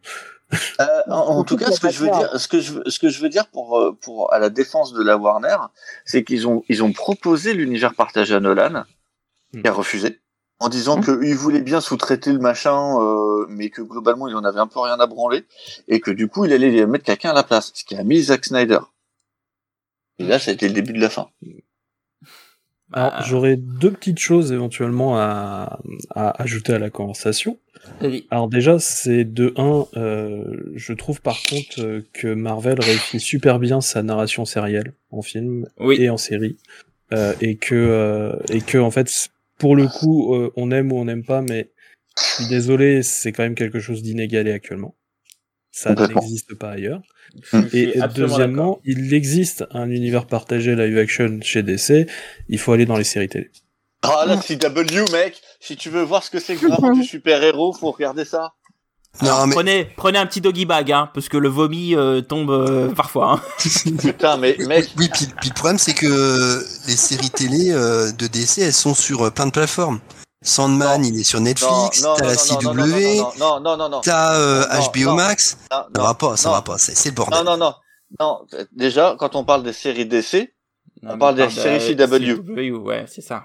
le, le reste, c'est- c'est, ça existe, mais ça sert à rien. Enfin, c'est, c'est des trucs dont c'est pas des séries DC, enfin, pas en tant que Si, tel. t'as celle avec euh, John Cena, là. euh, mince. Bah oui, Euh, euh, le patrouilleur. euh, protecteur. euh, Peacemaker. Peacemaker, voilà. Qui, qui est Non, cool. la- mais la- le vrai univers partagé. Le vrai univers. Non, la Doom Patrol est géniale, mais c'est Oui. pas, ça fait pas partie de l'univers partagé de DC. Oui, pour moi, désolé. la Doom Patrol, c'est pas sur euh, l'univers de ECW Non. Ah, c'est Ah, encore avec- autre chose? Tu, tu, Avec tu, sais, tu, tu, tu Ah, sais. c'est avec les euh, Titans, lire, ok. euh, Ouais. Mais j'ai jamais vu la Doom Patrol, ça m'intéresse pas. tu- Je l'ai jamais lu non plus parce que c'est chez DC. devrais, enfin, Non, mais je te parle coup, de l'univers partagé. euh, je, je sais bien que c'est. Sur- les séries, euh, on va dire hors, euh, hors, hors CW, Doom Patrol est sans doute celle qui vaut le plus le coup. Oh, Ah, moi, j'aime bien Titans, moi, donc euh, Moi, j'ai Ah là toujours là pas là. vu je sais que ça divise. Je sais que ça divise, mais j'aime bien Titans. Attends, tu te rends compte que la CW a tellement été forte qu'ils ont réussi dans, dans leur dernier crossover, qui, qui, qui, qui a été le dernier, puisque après des séries se sont arrêtées, à intégrer Lucifer. Ouais, c'est vrai, c'est ouf. Et faire ils- et ils ont quand même fait un- Crisis. ils ont- Ils ont C'est comme les- Crisis. C'est comme les pizzas, hein. c'est pas parce que tu rajoutes plein d'ingrédients qu'au final la pizza elle est bonne quoi. Mais les mecs ont ramené, les, mecs ont ramené Brandon Roos en Ah Superman, ouais, c'était bon ça. en Kingdom Come, en Superman de Kingdom Come, c'était super intelligent. Mm. Euh, y a- je, je trouve que il y a plein de défauts dans les séries de la CW, soyons honnêtes. C'est cheap, L'argent. c'est pas souvent super mais fou. l'argent ah, n'est pas ce qui fait qualité, mon cher. Non, je suis d'accord. Non. Mais par contre, il y a une volonté. euh, f- D'ailleurs, c'est Mark Guggenheim hein, qui, est un, qui est un scénariste de, de comics. Il y a une volonté de coller aux comics de super-héros. Il y a une volonté de, de faire des héros souriants. Enfin, tu prends Barry Allen dans la série Flash. C'est pour Mmh. moi, c'est c'est le super-héros par excellence, quoi. Oui, c'est vrai. Mais Et, après, et Green Arrow est le parfait contrepoint. En, en fait, Flash et Green Arrow, c'est le parfait Batman et Robin, euh, enfin Batman Ouais. Superman de, en, en CW. Et. Green Arrow, c'est le mec qui est tout le temps. hein, hein, Et, et, et, bah, et tu vois Barry, c'est toujours le mec qui est super souriant, qui, qui est toujours. Et je trouve que ça, fon- ça fonctionne bien. Green Ouais, Arrow mais n'est pas parfait. Moi, j'ai lâché. Mais Flash, c'était super. Mais le problème de fond avec ces séries-là, c'est que ça va, enfin, tu vois, ça utilise des univers partagés, etc. et tout, mais t'as jamais le vrai Batman, le vrai, enfin, si Superman, si maintenant. Mais Ah bah, euh, t'as le Superman, Wonder la. Supergirl. Ah, T'as eu, t'as eu le Superman, t'as eu le Flash, puisque c'était Barry. Euh, Oui, D'ailleurs, il il y y a avait pas Green, il y avait pas Green Lantern. Tu vois, il y avait quand même un petit côté cheapos qui faisait que, pff, ouais. Donc du coup, moi, j'ai, j'ai- Oh, j'avais accroché au début, euh, puis au bout d'un moment, j'ai lâché. Ils ont une Constantine, hein? Non, non, C'est vrai. c'est un Constantine dans la ICW. Si, c'est Con- si, c'est Constantine. Oui, c'est le Constantine. Toi, tu parles c'est dans Sandman, euh, Thomas. C'est encore. Ah non, non, non, je parlais de CW. Constantine. Ah, il y a, Con- il y a Constantine? Oui, Bah mais il a oui. dit une Constantine. Non, j'ai dit, non, j'ai dit, euh, le- enfin, j'ai- je sais pas, j'ai dit le Il, il a dit le, le Ah, j'ai entendu, il y a une Constantine. Oh, mais il entend. Autant pour moi. Pourtant, j'ai un casque. c'est les ailes de poulet sont dans les oreilles, ça. Ah. J'allais faire un truc similaire. C'est l'odeur, c'est l'odeur à me à me déconcentre. J'ai envie de, de mettre un coup de langue sur le côté, mais ça marche pas. mais mais euh, alors justement, euh, euh, je pense qu'il y a eu il y a, il y avait- il y a eu ce fameux grand souci euh, de DC qui malgré toutes ces franchises et même s'il y a des trucs bien, parce qu'on parle pas, mais il y a aussi tous les dessins animés de DC qui reprend les New 52 et tout, qui Ah. sont vraiment cool pour le coup. euh. Ah oui. Non, mais même avant. Et même avant. Et, même avant, effectivement, avec les quand tu Batman, parles les à un, Superman. quand, quand, quand, quand tu parles à un enfant des années 90 super-héros, je suis désolé, c'est pas des- Marvel qui te vient en Batman. tête. C'est Batman, c'est Superman, c'est la Ligue des Justiciers. Ah, bah, alors, pour le coup, moi j'avais les X-Men aussi, hein, mais bon.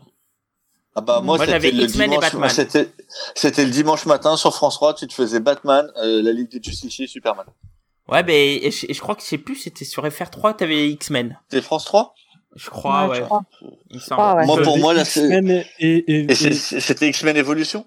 ouais, mais non, ça c'était non, non, c'était le X-Men Evolution. 92 euh, à mon époque. Possible, mais euh, Ouais, mais c'était c'est enfin quand tu regardes ce qui a vraiment marqué euh, sur la durée, euh, Bah, bien C'est sûr, Batman. Batman. C'est Et, et Batman. même le Superman, hein. On en parle, Mhm. pas beaucoup, mais le Superman est vraiment excellent. hein. Euh, tout Bah, c'est pas pour rien d'ailleurs que ça, ça continue d'être publié en comics, qu'on en a, et que Oui. t'as des auteurs comme Mark Millar quand même qui ont bossé dessus. Ouais, ouais, c'est tout à fait. et euh, qui qui était très bon d'ailleurs dessus. Oui. Un- parce que un- c'était à l'époque où il savait encore écrire. C'est ça, c'est un Marc Millar qu'on n'a pas l'habitude parce que c'est un Marc Millar optimiste. Et, et, et, et où les Humble. histoires sont fun. Ouais. Genre, Je, euh, je, je, je conseille vraiment la série Superman euh, adaptée de- du, du dessin animé. Elle est, elle est vraiment super bien. et je conseille une histoire en particulier pour se faire une idée avec juste une seule histoire. C'est 22 histoires en un seul bon. Qui est, euh, qui est en fait une, histoire en 22 pages et où en fait un récit est sur chaque page et tout, tout continue. C'est un, c'est, c'est un excellent comics de Superman et pour le coup c'est Millar. Ah, ça fait mal de le dire, Ah, mais bon, pour connaître de temps en temps. ça. Ok. Ah si si. Mais alors là maintenant, euh, bon, euh, DC c'est la merde, etc. et tout. Mais il semble que DC se soit réveillé et qui est viré. Alors je sais plus comment il s'appelle l'autre abruti qui refusait tout et qui faisait tout à l'envers là, qui vient d'être Le viré. patron de la Warner. C'est le patron de la il Warner qui vient de Comment il partir. Ouais, s'appelait mais- déjà Je me rappelle plus. Donc, Euh, je pense qu'il y a madame, mais c'est pas Il ça. s'appelle euh, Warner Bros. euh, C'est un frère Warner.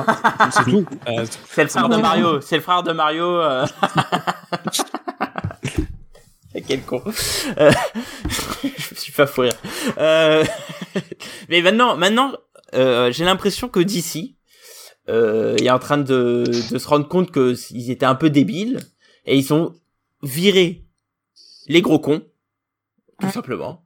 Il Et, pas là, il y a, et là, il y a une vraie restructuration avec. Euh, bon, il y a, il y a eu de la casse parce que ils ont quand même été assez débiles pour virer un bad girl avec un film qui était quasiment fini. Euh, encore une fois, encore une fois, ça m'embête que tu dises le DC parce que c'est- pour le coup, c'est vraiment Warner. la Warner. Oui, Warner. oui. C'est pas Warner du tout et donc pareil.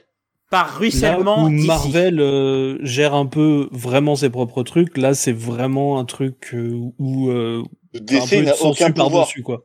C'est Et ça. depuis très très longtemps. DC, ils Oui. ont pas, ils ont pas vraiment pouvoir sur les, sur les films. C'est c'est pas eux. Ils subissent. Puis Oui, je pense mais qu'on ça, a- c'est, ça, ça, c'est une, mau- c'est une mauvaise gestion de Warner, parce que regarde Disney, ils ont acheté le MCU, Oui, mais c'est pas ils ont une laissé mauvaise le gestion MCU. de décès du coup. Euh, Et ah oui. le sujet c'est DC, à Warner. euh, Oui, oui, mais c'est par ruissellement, ça va de pair. Hein. Je suis désolé. Ah, le ruissellement, ça marche pas, on le sait. hein. Voilà. Exactement. Et, euh, c'est juste pour redonner les fautes à qui de droit. C'est, c'est finito, comme il dit, comme dirait. Euh, D'ailleurs, pour les fans d'Henri Cavill, il y a une bonne nouvelle. Oui. Ah, on va pas spoiler. Ah, mais oui, ça a été annoncé. Non, ils l'ont annoncé. Non, il l'a annoncé Ça, lui-même. Oui, mais justement, spoil, alors, alors justement, comme euh, comme on voit qu'il y a des nouvelles qui vont plutôt dans le bon sens, avec par exemple Oh. Henry Cavill qui va revenir euh, jouer. Moi j'aime bien euh, le, Superman. j'aime bien, moi j'aime bien le Superman de la CW, je le trouve très bien. C'est Je vrai, il, pas- il- je- il est sympa. J'avais Oui, pas spécialement besoin d'Henri Cavill. Ouais, vois. mais je préfère je Cavill. Moi, j'aime bien Henry Cavill. Moi, j'aime bien. Oui, Cavill, il est, il est puis tu, tu parfait. vois, tu vois bien que c'est pas la même échelle, avec quoi. un costume avec plus de couleurs. Oui. Ah, ça, c'est- j'aime ça bien Cavill. Mais tu- on tu sait vois- pourquoi il aime Henri Cavill. Pardon? On sait pourquoi tu aimes Henri Cavill. Ah, Entre autres, oui. Bah moi moi non. moi pour le coup c'est juste que je trouve qu'il tient bien le rôle c'est tout quoi mais ça va pas plus loin. Non. Moi je vais pas mater Et son boule je ne sais quoi. hein. Mais vous pouvez citer n'importe quelle partie de son corps, ça fonctionne. Son orteil gauche. Oui, mais je suis persuadée que oui, tu vois. En. Je suis pas fan parce que moi personnellement je trouve que ce qu'il a ce qu'il a montré hormis si tu prends la, la, la version de Josh Whedon c'est pas vraiment Superman Ouais, mais ça, c'est le, c'est le problème du scénar et pas de l'acteur. mais ça pour, Ouais. pour moi Ouais. pour, Ouais. voilà je, suis prêt à laisser de le Snyder là. pour- je suis prêt à laisser le bénéfice du doute c'est ce que je dis Moi, je pense en plus- vraiment qu'il est très bon pour ce rôle, mais que malheureusement, dans, même dans son film, euh, qui avait des trucs bien, mais voilà, il est pas terrible au final. Et, et non, pas, parlons même pas de Justice League qui était franchement pourri, mais Mm. lui, il joue bien en fait. C'est vraiment le scénario qui l'a pas aidé. Enfin, moi j'a- j'attends de voir ce que je veux c'est un Superman un peu moins carré un peu plus un peu plus souriant comme tu peux voir vraiment sur la toute fin du Justice League euh, dans la version Whedon quoi ouais. Bah, Euh, on, voir. on ri- on Ouais, risque de se retrouver avec un Superman méchant, moi, je pense. hein. Ouais, je pense Oh pas. non. Je sais pas. Oh. Euh, Moi, ça me décevrait. Ouais. Influencé par une mauvaise, par une mauvaise kryptonite qui se met à attaquer les autres ou qui comprend pas qui Ouais, attaque au départ.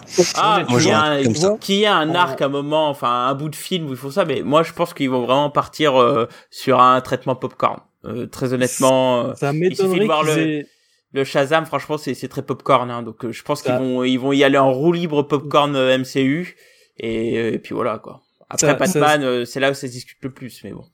Ça m'étonnerait qu'ils aient refusé de le faire tout récemment en comics pour le faire en film. C'est-à-dire, Alors, euh, tu sais pourquoi Grant Morrison a fait une série euh, Superman récemment? C'est parce que Dan Didio tenait absolument à faire une série avec Superman méchant. Et donc du coup, Morrison, il a dit non, non, non, non, je fais tout ce que tu veux. D'accord, je reviens, j'écris, j'écris quatre numéros si tu veux. Allez, mais tu en fais pas ça. euh, je vois pas de quel tu parles du, du run de- sur toi? Superman and the Authority tout récemment. Je- Ah Ouais. oui, c'est vrai Ah, qu'il a écrit un truc dessus. Ouais, mais je l'ai pas lu. ça. bah ouais Et c'est parce que Dan Didio voulait que Superman devienne méchant. Ah, d'accord. et moi Sacré Dan, hein. Sacré Dan. Hein. Heureusement, heureusement qu'il soit- qu'il est bien parti, hein, ce fucking Dan. Hein. Ouais. Je suis vraiment Ah, pas il- content de la façon dont ça s'est passé parce que euh, toute personne, tout être humain a droit au respect, mais je suis content qu'il soit parti. mais pas lui. non, non, non, non, tout être humain, tout être humain. Ce nom- ce nom n'est pas un cet homme est le diable incarné respect Non, non, Eh non, oui. non. euh, J'ai des principes gauchistes, je ne vais pas les mettre parce que je n'aime pas la, je n'aime pas ce que la personne en face a fait. Je respecte mes principes, voilà. Pas mais, moi. on, on- mais, mais, mais on le fait sortir quand même, mais avec les formes. Ah, coup de pied au cul. Voilà. non, bah. Ça, c'est ce qui s'est passé malheureusement. Mais alors du coup, euh, ce qui est intéressant du coup du, du fait que DC euh, ait une restructuration, Warner et donc DC a une restructuration, je trouve que ce qui se passe récemment, alors ça peut décorréler des films, hein, je suis en train de vous faire une petite transition vers les comics de nouveau, je trouve que ce qui se passe aussi euh, chez DC Comics euh, euh, côté édition euh, bouquin est très intéressant.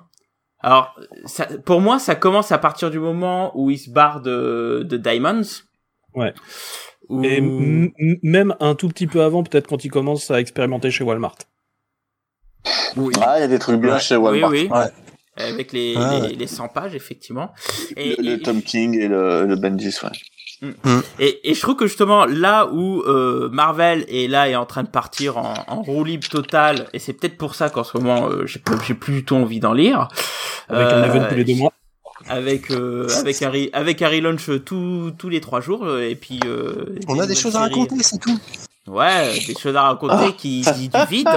Euh, c'est faire des pages blanches. euh, Bon, voilà. Quoi. Et mais Je côté des super épisodes, hein. Mais, mais côté d'ici, je trouve que ils, ils essaient de penser plus longuement.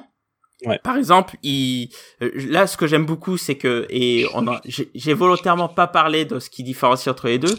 Euh, c'est que je trouve que chez DC, ils sont en train de mettre des auteurs avec une petite renommée sur des petits personnages et des personnages secondaires, en vue sûrement de d'avoir une volonté de remonter les sidekicks pour qu'ils prennent la relève. Alors oui. et Ah, non, tu veux dire euh, comme Mark Waid qu'ils ont mis sur euh, Batman et Superman? Euh, ouais, enfin Bah, pour moi, Batman et Superman, c'est un petit délire euh, spin-off sur le côté, euh, c'est cool. Non, mais comme Tom Taylor qui est, euh, qui est sur euh, Nightwing et, et Superman, euh, John Kent. John Kent.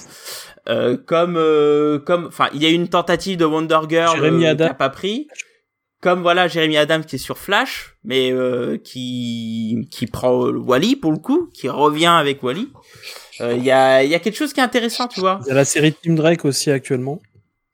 Euh, En ouais, fait, ça- je, je pense que ce, je ça, pense que ce que t'appelles intéressant, On c'est est dans le c'est même un, truc, quoi. c'est un switch de scénaristes ouais euh, où euh, en fait tu passes sur des scénaristes qui ont euh, à peu près bah, entre 35, entre 30 et 40 ans et qui ont grandi avec Wally, qui ont grandi avec Kai, qui ont grandi avec Tim Drake, qui sont du coup qui veulent du coup les mettre en avant, qui ont grandi avec Nightwing euh, qui euh, se développait et non pas juste euh, Dick Grayson, Robin. Euh, alors que il y a euh, encore quelques années, on était sur Jones. C'était Geoff Jones qui lui avait grandi euh, avec des personnages avec euh, Al Jordan, Ouais, avec qui- euh, comme Barry. Thomas qui vit dans le passé quoi Mais, C'est pas mais- qu'il vit dans le passé, c'est qu'il a, il amène, il amène les personnages avec lesquels il a grandi et qu'il a envie Ouais. d'écrire. Oui, Et oui, mais c'est juste l'occasion de poser une pique. Mais après, vous c'était aussi, euh, c'était aussi euh, l'occasion pour DC de. Enfin, c'est pas parce que l'auteur a envie de faire ça que ça va forcément se faire. quoi. C'était aussi l'occasion à l'éditeur de dire bah peut-être pas quoi. Ouais, et puis je pense que c'est des auteurs qui voient peut-être plus de possibilités. Euh, bah ça, c'est la grande tradition des comics. C'est des, euh, des artistes qui voient peut-être plus de possibilités dans des auteurs entre guillemets secondaires.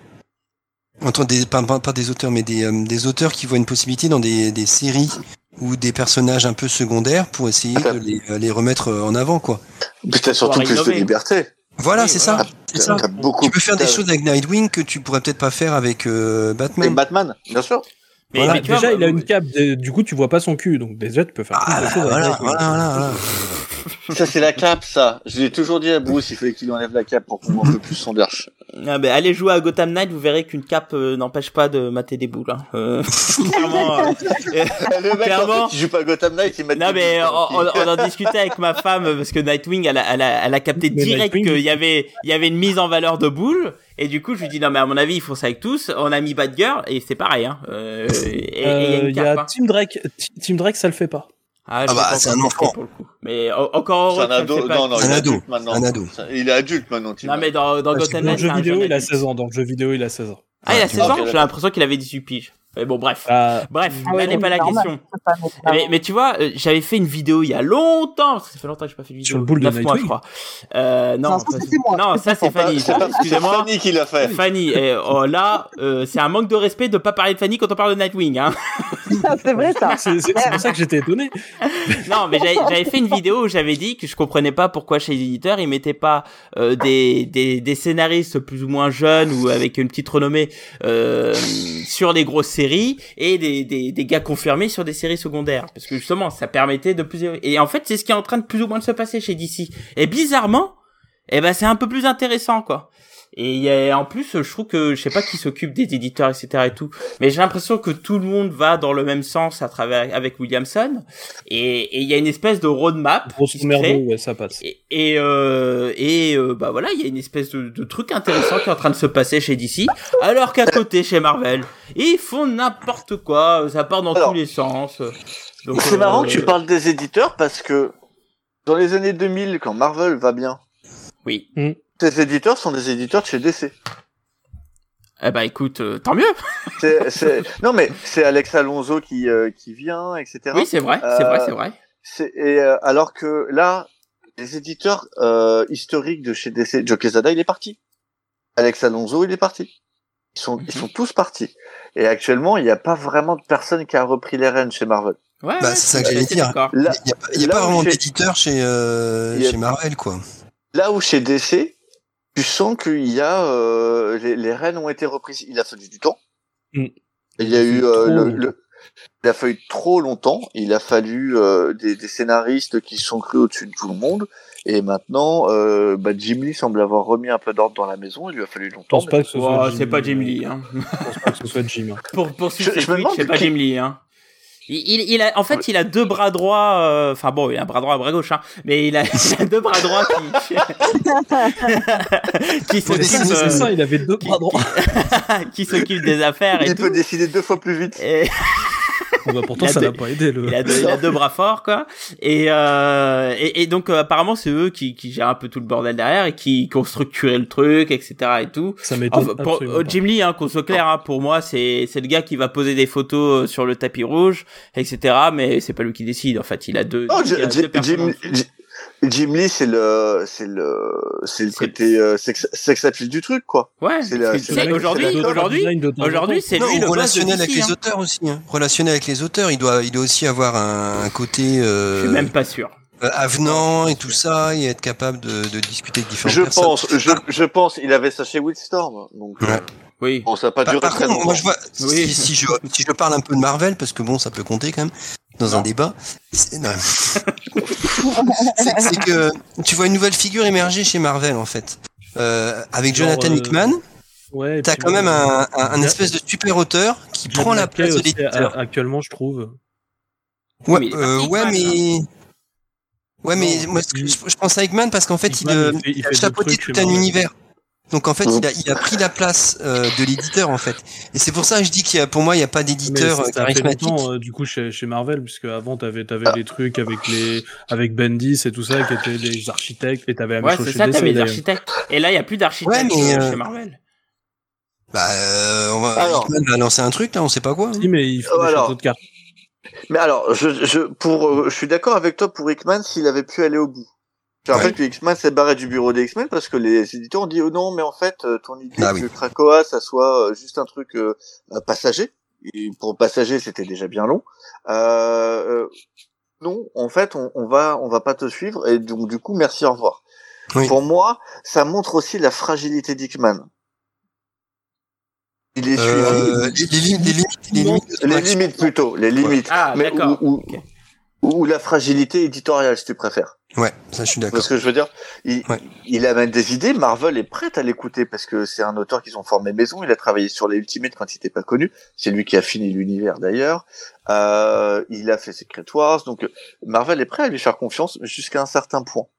Et tu sens que actuellement, euh, Mar- Marvel n'est pas vraiment... Et pourtant, je trouve qu'il y a du scénariste de talent chez Marvel. T'as des mecs comme Ale Wing, Jed McKay dans les petits jeunes, euh, Et, et Wing.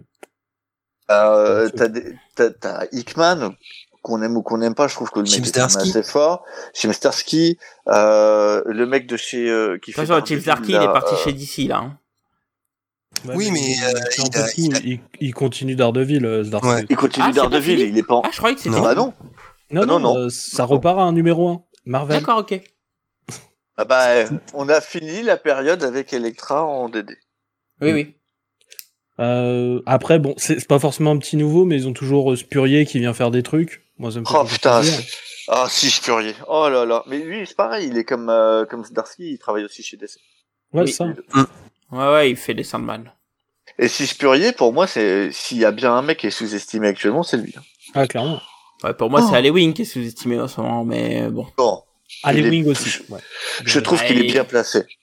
Mais non, pour moi, il que- faut une grande série, euh, mais bon. J'aime bien Kelly son- Thompson aussi. J'aime bien Kelly Thompson. Ouais, j'aime beaucoup Kelly Thompson aussi, qui est, qui est une excellente scénariste aussi. Mais euh, en fait, ce qui manque chez Marvel, c'est de la vision. Il manque une Oui. vision. Oui, il, il manque une direction.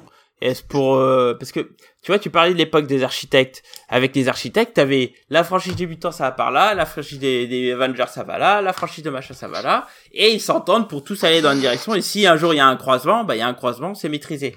Là, franchement, j'ai l'impression que c'est c'est du what the fuck total quoi. Ouais, mais, on mais met ça- un élément par là, on met un event par là, et- enfin. Et, et rien n'est organisé, et du coup, ça me, franchement, ça me Ouais, mais chez, chez DC, je trouve que c'est la même chose aussi. Il y a plein de trucs qui sont pas organisés. Mais Ah, en fait, chez, chez DC, pour moi, pour moi, ils, ils peuvent se en- permettre d'être un peu plus a. structurés sur l'univers. Il y en a où c'est où c'est pas organisé, mais t'as as quand même une, une direction globale d'univers en fait, Ouais, avec ça. justement un seul event où euh, cool. et, et, et qui, vont- qui vont toutes dans le même sens, tu vois. Je sais pas, moi, tu vois, tu me, tu me sors les bas de titres. Sur Batman, je suis paumé, je comprends pas où on veut aller. Oui, oui, mais c'est Il y c'est- a, il y a cinq, il y a ça, cinq ça, titres différents, je comprends ça que oui, mais euh, par exemple, euh, tu vois là par exemple quand tu quand on va chez Marvel, tu vas avoir un event tous les deux mois sur des trucs différents. Là, chez DC, que- euh, ça va, ça fait quelques années que t'as des events euh, à des rythmes quand même, ça va. Euh, ils, ils- ils prennent leur temps et ils vont tous dans la même continuité et ils continuent le même Euh, récit.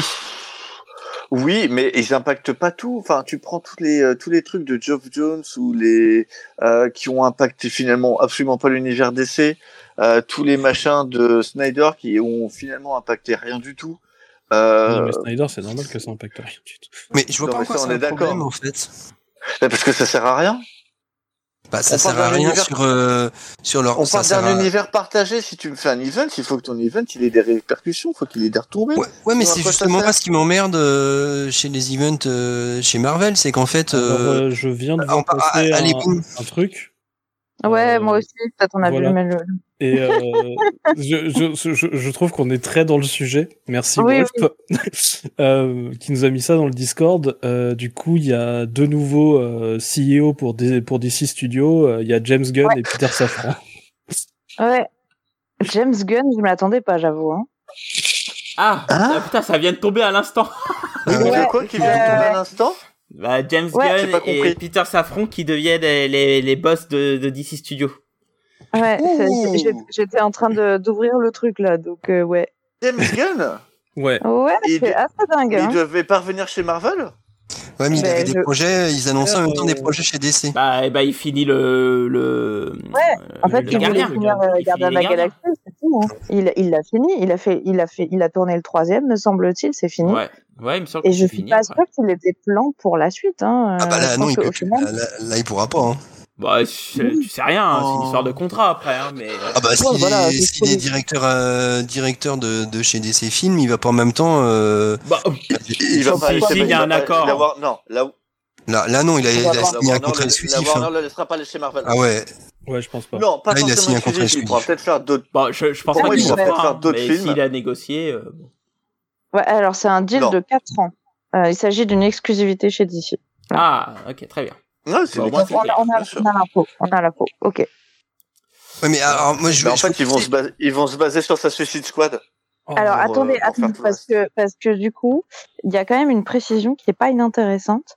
Ah. Les projets hors continuité tels que Joker ou The Batman ne devraient pas être sous la supervision du nouveau duo, mais tout le reste, dont le Man of Steel 2 euh, visiblement devrait l'être. Oui, mais donc ça veut dire que Ah. ça, ça veut dire que tu vas avoir un Attendez. univers partagé. Ah, euh, attendez, j'ai pas fini ma phrase. Vas-y. Donc le reste devrait l'être, qu'il s'agisse donc de cinéma, de télévision et d'animation. Ah, donc il rajoute aussi de l'animation. J'aime bien ça c'est l'animation. ça intéressant qu'il y ait quelqu'un Ouais. qui chapeaute le tout. Ouais, mais ça Euh, veut dire que. James Gunn et machin seront les nouveaux Kevin Feige euh, pour la Warner. Tout à fait, ouais. bien. Est-ce qu'on le connaît, euh, euh, est-ce qu'on le connaît, euh, Peter Safran, pardon, hein, Je suis en train de regarder juste. Je- moi je sais pas Par contre, mais, euh, Je trouve que 4 ans, ça fait court quand même. Ouais, mais c'est un, premier c'est un premier essai. Après, Oui, mais c'est un premier après que coup. ça fonctionne. c'est un premier, un premier deal de 4 ans, donc bon. Ça a Bah, été en le fait, c'est lui qui a producteur produit de. Non, non, Aquaman. Shazam et Suicide Squad. Ouais, c'est ça. C'est le producteur. Hmm. Et, euh, et producteur exécutif pour les vieux de la vieille du premier Scary Movie. Oh. Fun. Ouais, donc, euh, donc en Ah, gros, attends, ça fait- va être James Gunn. Il a, quoi. été, il a fait du Rocketeer. Non, mais, Ouais. mais mec, il a fait Rocketeer. Ouais, enfin, Ah, hein, C'est parfait que ça tombe pendant euh, le podcast parce que du coup, ça, ça Ouais, montre ça que. DC et Warner, du coup, sont allés dans, le- dans, dans le bon sens. Alors, il y a un dernier truc que je voulais dire, c'est que j'ai un- moi, j'ai un problème assez avec Marvel et euh, c'est quelque chose dont on avait discuté avec euh, Thierry quand il était venu, Thierry Mornay, euh, dans le podcast. C'est que Mhm. j'ai de plus en plus l'impression que Marvel est en train de se transformer en un espèce de pot pourri pour le MCU, c'est-à-dire que ils essaient Oui. de popper euh, des synopsis que, que tu pourras adapter en film et, et Mhm. qui vont pas plus loin, tu vois. Là Ah, où d'ici, ils ont, ils ont cette idée euh, de, de construire un truc. Et ce côté pot pourri de Marvel, j'ai l'impression que c'est une espèce de cadeau empoisonné pour le, par le MCU, tu vois. Alors, je dirais oui et non. Tu prends Immortal Hulk, clairement. C'est vrai. Oui, c'est pas oui, ça. mais c'est- c'est vrai. Mais tu prends tout ce qui est fait par les- les Vengeurs. la norme, tu vois. Et tu prends tous les Vengeurs et tout ce qui est à côté euh, des, d'univers Vengeurs, j'ai j'ai cette impression-là. C'est pour ça que je... Oui, mais c'est, mais c'est normal. Mais moi, ce que je trouve, par exemple, moi, quand je lis un Batman, j'ai l'impression que c'est fait pour le cinéma aussi. Ah, pas moi, tu vois. Encore moins les Batman de vois- j'y- Les Batman de qui? De Tynion Fort. Ah, euh, moi pour le coup, euh, Batman actuellement, j'y comprends que dalle et je trouve que euh, globalement, c'est des histoires qui sont faites pour le cinéma et qui n'ont pas vraiment de grand sens. Bah après, Ah, euh, bah, moi, quand pas, tu prends un, un, un titre comme Bad Girls, tu vois, je le vois pas du tout arriver au cinéma. euh, Flash, tu vois. ouais, bah Flash, je le vois pas non plus trop Ah, au Flash, c'est cinéma. compliqué, Ah, hein, mais... Bah, Flash, mais- il est en série. Il va arriver. Non, mais il va arriver en film, là. Enfin, si Flash, il nous fait oui, pas il un meurtre entre temps, l'autre jamais. abruti. Si, je pense qu'il arrive. voir. non, il arrivera jamais. Ezra Lim- non, le mec est grillé à mort. Le film. Il a signé un contrat pour trois films? Et Ouais, alors, mais je- attends, tout- attends. Trois films il y a un mois, il y a, il y a 15 jours, ils ont annoncé qu'il a signé un contrat pour Attends, trois attends, attends, il y a, Fanny qui disait quelque chose. Pardon. Je vais perdre ma voix à la fin de ce podcast, putain. tu vas pas me dire que dans les contrats qu'ils signent, il n'y a pas une clause si jamais ils se font arrêter ou ce genre de truc. Ah bah il y a oui. des clauses morales. Bah bien sûr. Ouais, il Et là, le mec, avec tout ce qu'il a, il a aligné là comme connerie, je suis persuadée que son contrat il est mort là. Ah, Là, bon, il. Il, il a re-signé. J'espérais en tout cas. Il C'est a re-signé. Re-signé? Ouais. Mais attends, il a pas, il a pas. Si si, j'ai vu ça, j'ai vu ça sur un Oh, site. un. Ils ont annoncé, ils ont annoncé non. trois films, euh, voilà. Non, non, Non, non, je l'aurais non. vu ça. Ça, c'est un Non, troll, non. ce que tu dis, là. C'est pas possible. Ouais. J'y crois, j'y crois pas une seule seconde, vraiment, Ouais. parce que là, c'est allé trop loin de ces histoires. Le gars, il a, il a quand même tenu en otage des gens. Enfin, euh, faut, faut quand même remettre en perspective. Ah oui, non, non, mais oui, je, je suis d'accord. Je, je, la- je l'approuve pas, mais j'ai cru voir ça, alors je vais vérifier. Ah oui, non, mais je, je ne dis pas qu'il faut qu'il l'a prouvé, euh, mais je pense que les studios, soyons tout à fait pragmatiques, les choses qui peuvent euh, être faites, euh, ils vont laisser passer pour s'en battre les couilles. Mais ça, c'est aller trop loin, ils peuvent plus l'étouffer. Là, le mec, il a Ah oui, fait oui. trop de conneries. Ah ouais. Euh, donc, euh, donc du coup, je sais pas s'il sortira jamais. Je Pour pense il qu'ils savent pas faire. Je pense Pour qu'il moi, il- peut-être il- va- il- va- Pour moi, il sortira pas. Pour moi, il va, Je il sais va pas. sortir et changer juste après. Quoi. Ouais, il y a moyen, tu vois. Genre, Pour genre ils vont peut-être faire des reshoots. Tu vois, moi, je vois bien un truc comme apparemment, c'est une histoire de multiverse et de compagnie. Il y a moyen qu'ils sortent quand même le film et qu'ils fassent des reshoots avec un acteur remplaçant en mode, bah, en fait, toute cette histoire, ça l'a fait changer ou je ne sais quelle connerie du genre, quoi. Ouais, oui. Oui, oui. Moi, je pense que ça va se finir comme ça, ce film. Oh, Ah, ouais, ils ont pas le choix. Ils ont pas le choix. oh, James Gunn et Flash, tu vois. bon. Sur ce, je pense qu'il est temps d'aller vers la conclusion, les amis. Donc, je vous Ouais, rappelle, hein, le ouais. débat, Peut-être pas, peut-être pas. Je, me permets de placer une dernière chose. Est-ce que c'est que- pour dire que, que Thomas, il est vieux ou pas? Ça, c'est- c'est une certitude, ça. Si, si- si jamais ça te fait plaisir, écoute, j'essaierai de le caser. Euh, mais euh, Je peux m'en charger. Eh ben, c'est ma soirée. Si, si jamais j'oublie, euh, tu seras en charge de ça. J'ai, j'ai, Ouais, pas de souci. Très bien. Je suis ton lieutenant. C'est beau. Très bien. Euh, non, donc, euh, bah, on a parlé un petit peu de la stratégie éditoriale, mais on n'a pas été très en détail dessus, et c'est quand même un point qui est quand même assez important. Et euh, donc, euh, quelque chose en fait qui se fait euh, depuis donc euh, quelques années euh, chez DC, c'est quand même cette envie quand même de sortir un petit peu du, de tenter de nouvelles choses, de sortir du ghetto un peu seulement des comic shops. Donc déjà, on a pu le voir avec au début les comics chez Walmart, se rapprocher de Penguin Edition et tout ça et aussi de tenter bah, d'amener un nouveau public, d'aller aller chercher en fait simplement un public euh, plus jeune, avec euh, plusieurs euh, gammes dédiées qui sont faites par DC Comics elle-même, contrairement à Marvel qui soit sous-traite, soit en général va prendre des choses de sa gamme de base mais qui sont pas spécialement pour les enfants et va dire eh c'est pour les kids. Mais DC donc depuis deux trois ans en gros à deux labels qui sont euh, prévus. Il y en a un donc qui est pour euh, les jeunes adultes, donc qui va faire donc qu'on appelle du young adulte, ah, euh, donc qui est DC Inc et une tout un truc qui est plutôt au contraire centré sur les enfants, qui est DC Zoom et c'est juste la, enfin, pas dire le comics pour enfants, c'est juste le truc qui se vend le plus aux États-Unis quoi. C'est c'est là-dessus euh, c'est là-dessus qu'il y a les plus grands chiffres. Hein. On est au-dessus des chiffres du manga. Je crois qu'on est vers 40% euh, de part de marché. C'est assez énorme. Donc voilà. Donc en, ce qui concerne euh, les comics plutôt centrés sur les enfants et tout ça, on est sur un truc, c'est à peu près 40% de part de marché, peut-être 45, j'ai plus exactement les chiffres en tête, mais on est dans ces eaux-là. Donc c'est bah, énorme. Ouais, non, c'est c'est énorme et autant dire que bah du coup créer du coup un quelque chose d'offre vers euh, vers de nouveaux potentiels lecteurs et qui en plus est un secteur qui est en grand développement, le faire euh, soi-même et euh, vraiment chercher à développer ça, bah du coup c'est pour moi euh, un move qui ne, enfin qui, est juste censé quoi. Je, je comprends pas. C'est une porte d'entrée en plus pour euh, l'après quoi.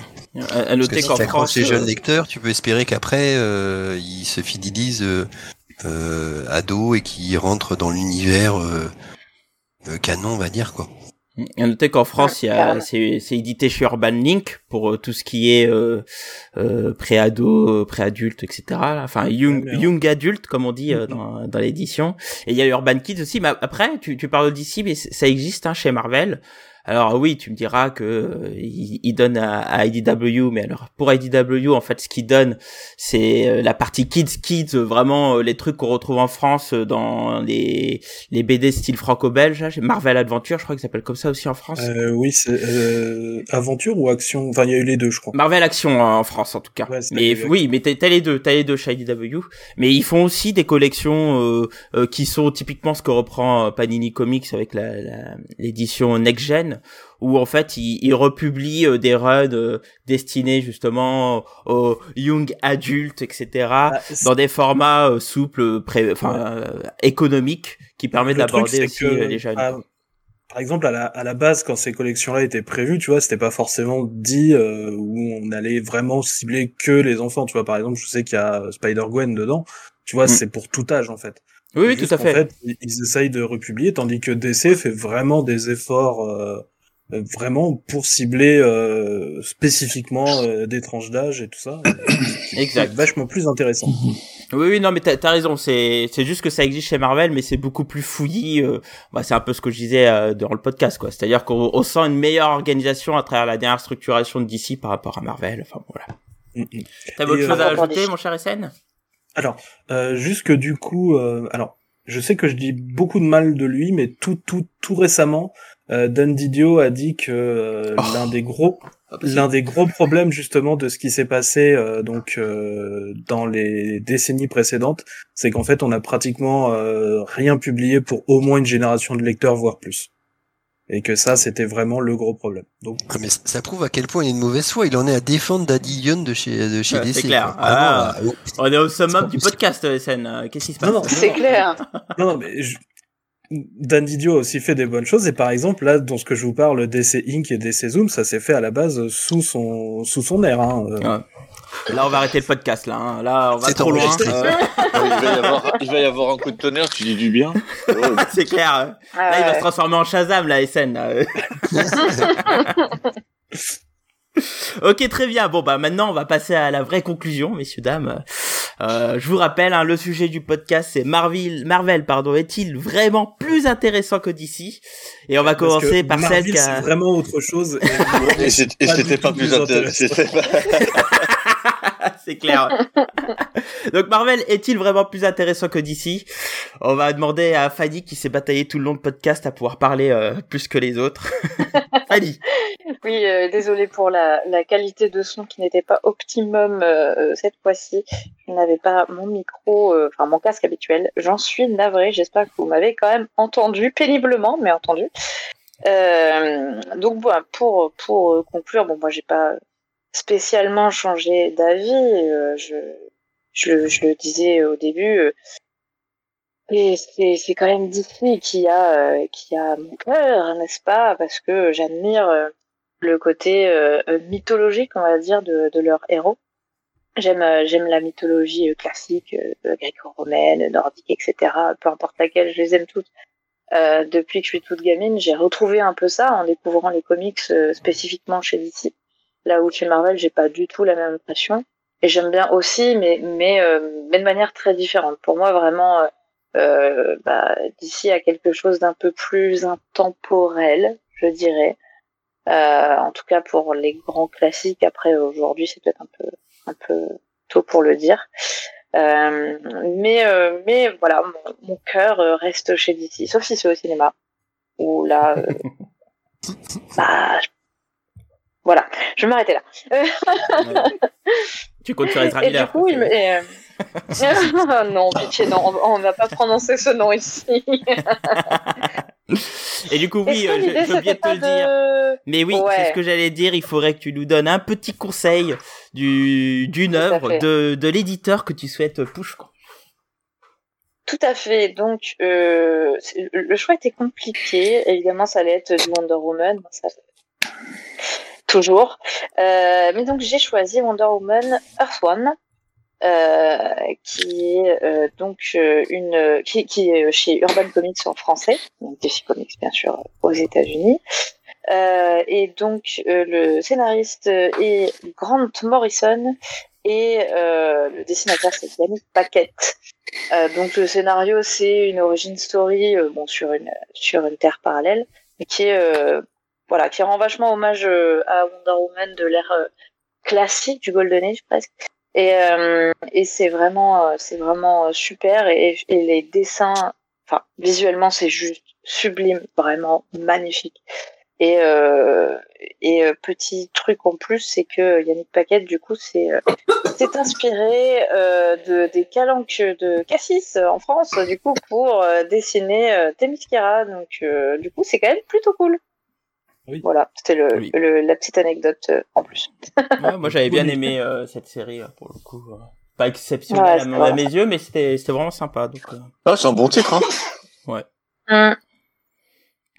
Tout à fait. Bah écoute, je te remercie Fanny. On va passer à Thomas. Eh ben, je reste fidèle euh, à ma décision de départ, même si je suis le seul, ou quasi. Euh, donc, Allez, je, vais, moi, défendre, je vais défendre Marvel. Allez. Bah, ah bah ouais, non mais y a, y a, moi il y a pas de doute, mais bon, euh, j'ai écouté vos arguments, mais au final c'est toujours Marvel. Euh, bah après je vais je vais être honnête, comme j'ai expliqué, c'est aussi lié à, à, mon histoire de lecteur, c'est que j'ai quand même euh, très peu lu euh, jeune du DC et donc euh, il y a un côté euh, parfois nostalgique avec Marvel. Mais ce que j'aime bien aussi, c'est ben, justement je prends le contre-pied de ce que tu dis. Moi ce qui me plaît aussi, c'est que Marvel, bah, justement des fois est marqué par l'époque et que donc tu peux lire l'époque à travers les, euh, les comics Marvel plus facilement euh, que chez DC parfois. Et donc c'est euh, quelque chose que bah moi moi j'adore quoi. Et donc comme conseil, je conseillerais en fait bah, tout le, le, renouveau des X-Men qu'a lancé Jonathan Hickman avec House of X, Power of Ten, parce que je trouve que c'est vraiment l'exemple typique de, de ce qu'on peut faire, bah, ce qu'un créateur peut faire quand il reprend une série très ancienne, c'est-à-dire que euh, au premier abord, on peut avoir l'impression que euh, c'est une révolution totale qui bascule complètement les codes précédents en faisant bah, des X-Men non plus euh, des défenseurs de de la solidarité et de d'une vision pacifique entre les communautés, mais au contraire l'idée que en fait ils dominent et que donc c'est devenu le groupe dominant qui doit s'imposer par rapport aux autres. Euh, et qu'après, en fait, ce qui est intéressant, c'est que chaque série euh, donne un peu son point de vue sur cette idée-là. Et euh, mais en même temps, euh, bah, derrière cette apparence de, euh, de renouveau complet, il y a quand même une progression en fait. Euh, c'est pas une crise qui sort de nulle part. C'est un truc qui s'est fait progressivement et que si on prend l'exemple de, de Scott Summer, de Cyclope, euh, en fait le fait qu'il devienne euh, partisan de la domination des mutants, ça fait déjà, euh, je sais pas, je dirais une dizaine d'années que euh, c'était présent quoi. Oui. Donc euh, House of X, Power of Ten pour moi. Ah, Tu dis Power of Ten, toi? Je crois hein. Moi, Moi, je dis Power of of X. X. Non, non, mais Ah, moi aussi. il, il- il- il me semble que c'était le jeu de mots, mais que du coup c'était Power of Ten. Euh, en tout cas. D'accord. Non, mais euh, pourquoi pas, hein, c'est juste que, Parce que moi, c'est- Ouais, euh, ouais. la maison de Xavier et c'est le pouvoir en fait euh, de 10 choses en fait que tu vas dans la série. Bah, écoute. Ouais, moi je con, vu ça, cher vu ça. Mais bon. Il bah, y a pas de souci, c'était vraiment une question, pas une correction. Euh, Très bien, bah écoute, je te remercie Thomas. On va passer à Oui. Cab. C'est moi. Euh, j'ai dit que euh, moi j'étais neutre, euh, que je trouvais que Marvel avait de très bonnes choses pour elle, DC avait de très bonnes choses pour elle, euh, dans des genres très différents à chaque fois, pas nécessairement que, que en BD, même si en BD c'est très varié. Euh, donc du coup voilà, c'est pareil, je ne change pas d'avis, c'est neutre comme la Suisse. Je trouve que c'est un débat un peu un peu stérile en fait. Si on aime les comics, si on aime les super héros, je vois pas pourquoi on privilégierait une maison plus que l'autre quoi. On lit ce qu'on aime et puis basta. C'est beau. Et pour C'est montrer cette neutralité, j'ai choisi, J'ai choisi la j'ai, choisi de m'exiler en Suisse. T'es sûr. Ça tombe bien, j'ai de l'argent, j'ai un chèque à déposer, Cab. Et euh, non, j'ai choisi JLA Avenger, euh, qui est euh, pour moi euh, le symbole euh, et aussi ce qu'on peut retrouver de, de différent dans les euh, dans les deux univers en un seul comics, puisqu'on va retrouver la Justice League qui va tout d'abord affronter les Vengeurs pour après s'allier bien évidemment dans la plus pure tradition Marvel. Euh, c'est scénarisé par Kurt Busiek, c'est dessiné par l'immense Georges Pérez. Euh, c'est un super bouquin euh, où on y voit plein d'incarnations de la Justice League. On va y voir des trucs de ouf comme Superman avoir et le euh, bouclier de Captain America et soulever le marteau de Thor. Et juste ça, c'est c'est incroyable quoi. Et chacun donnait euh, de son plein gré à Superman. C'est pas c'est pas lui qui les a piqués quoi.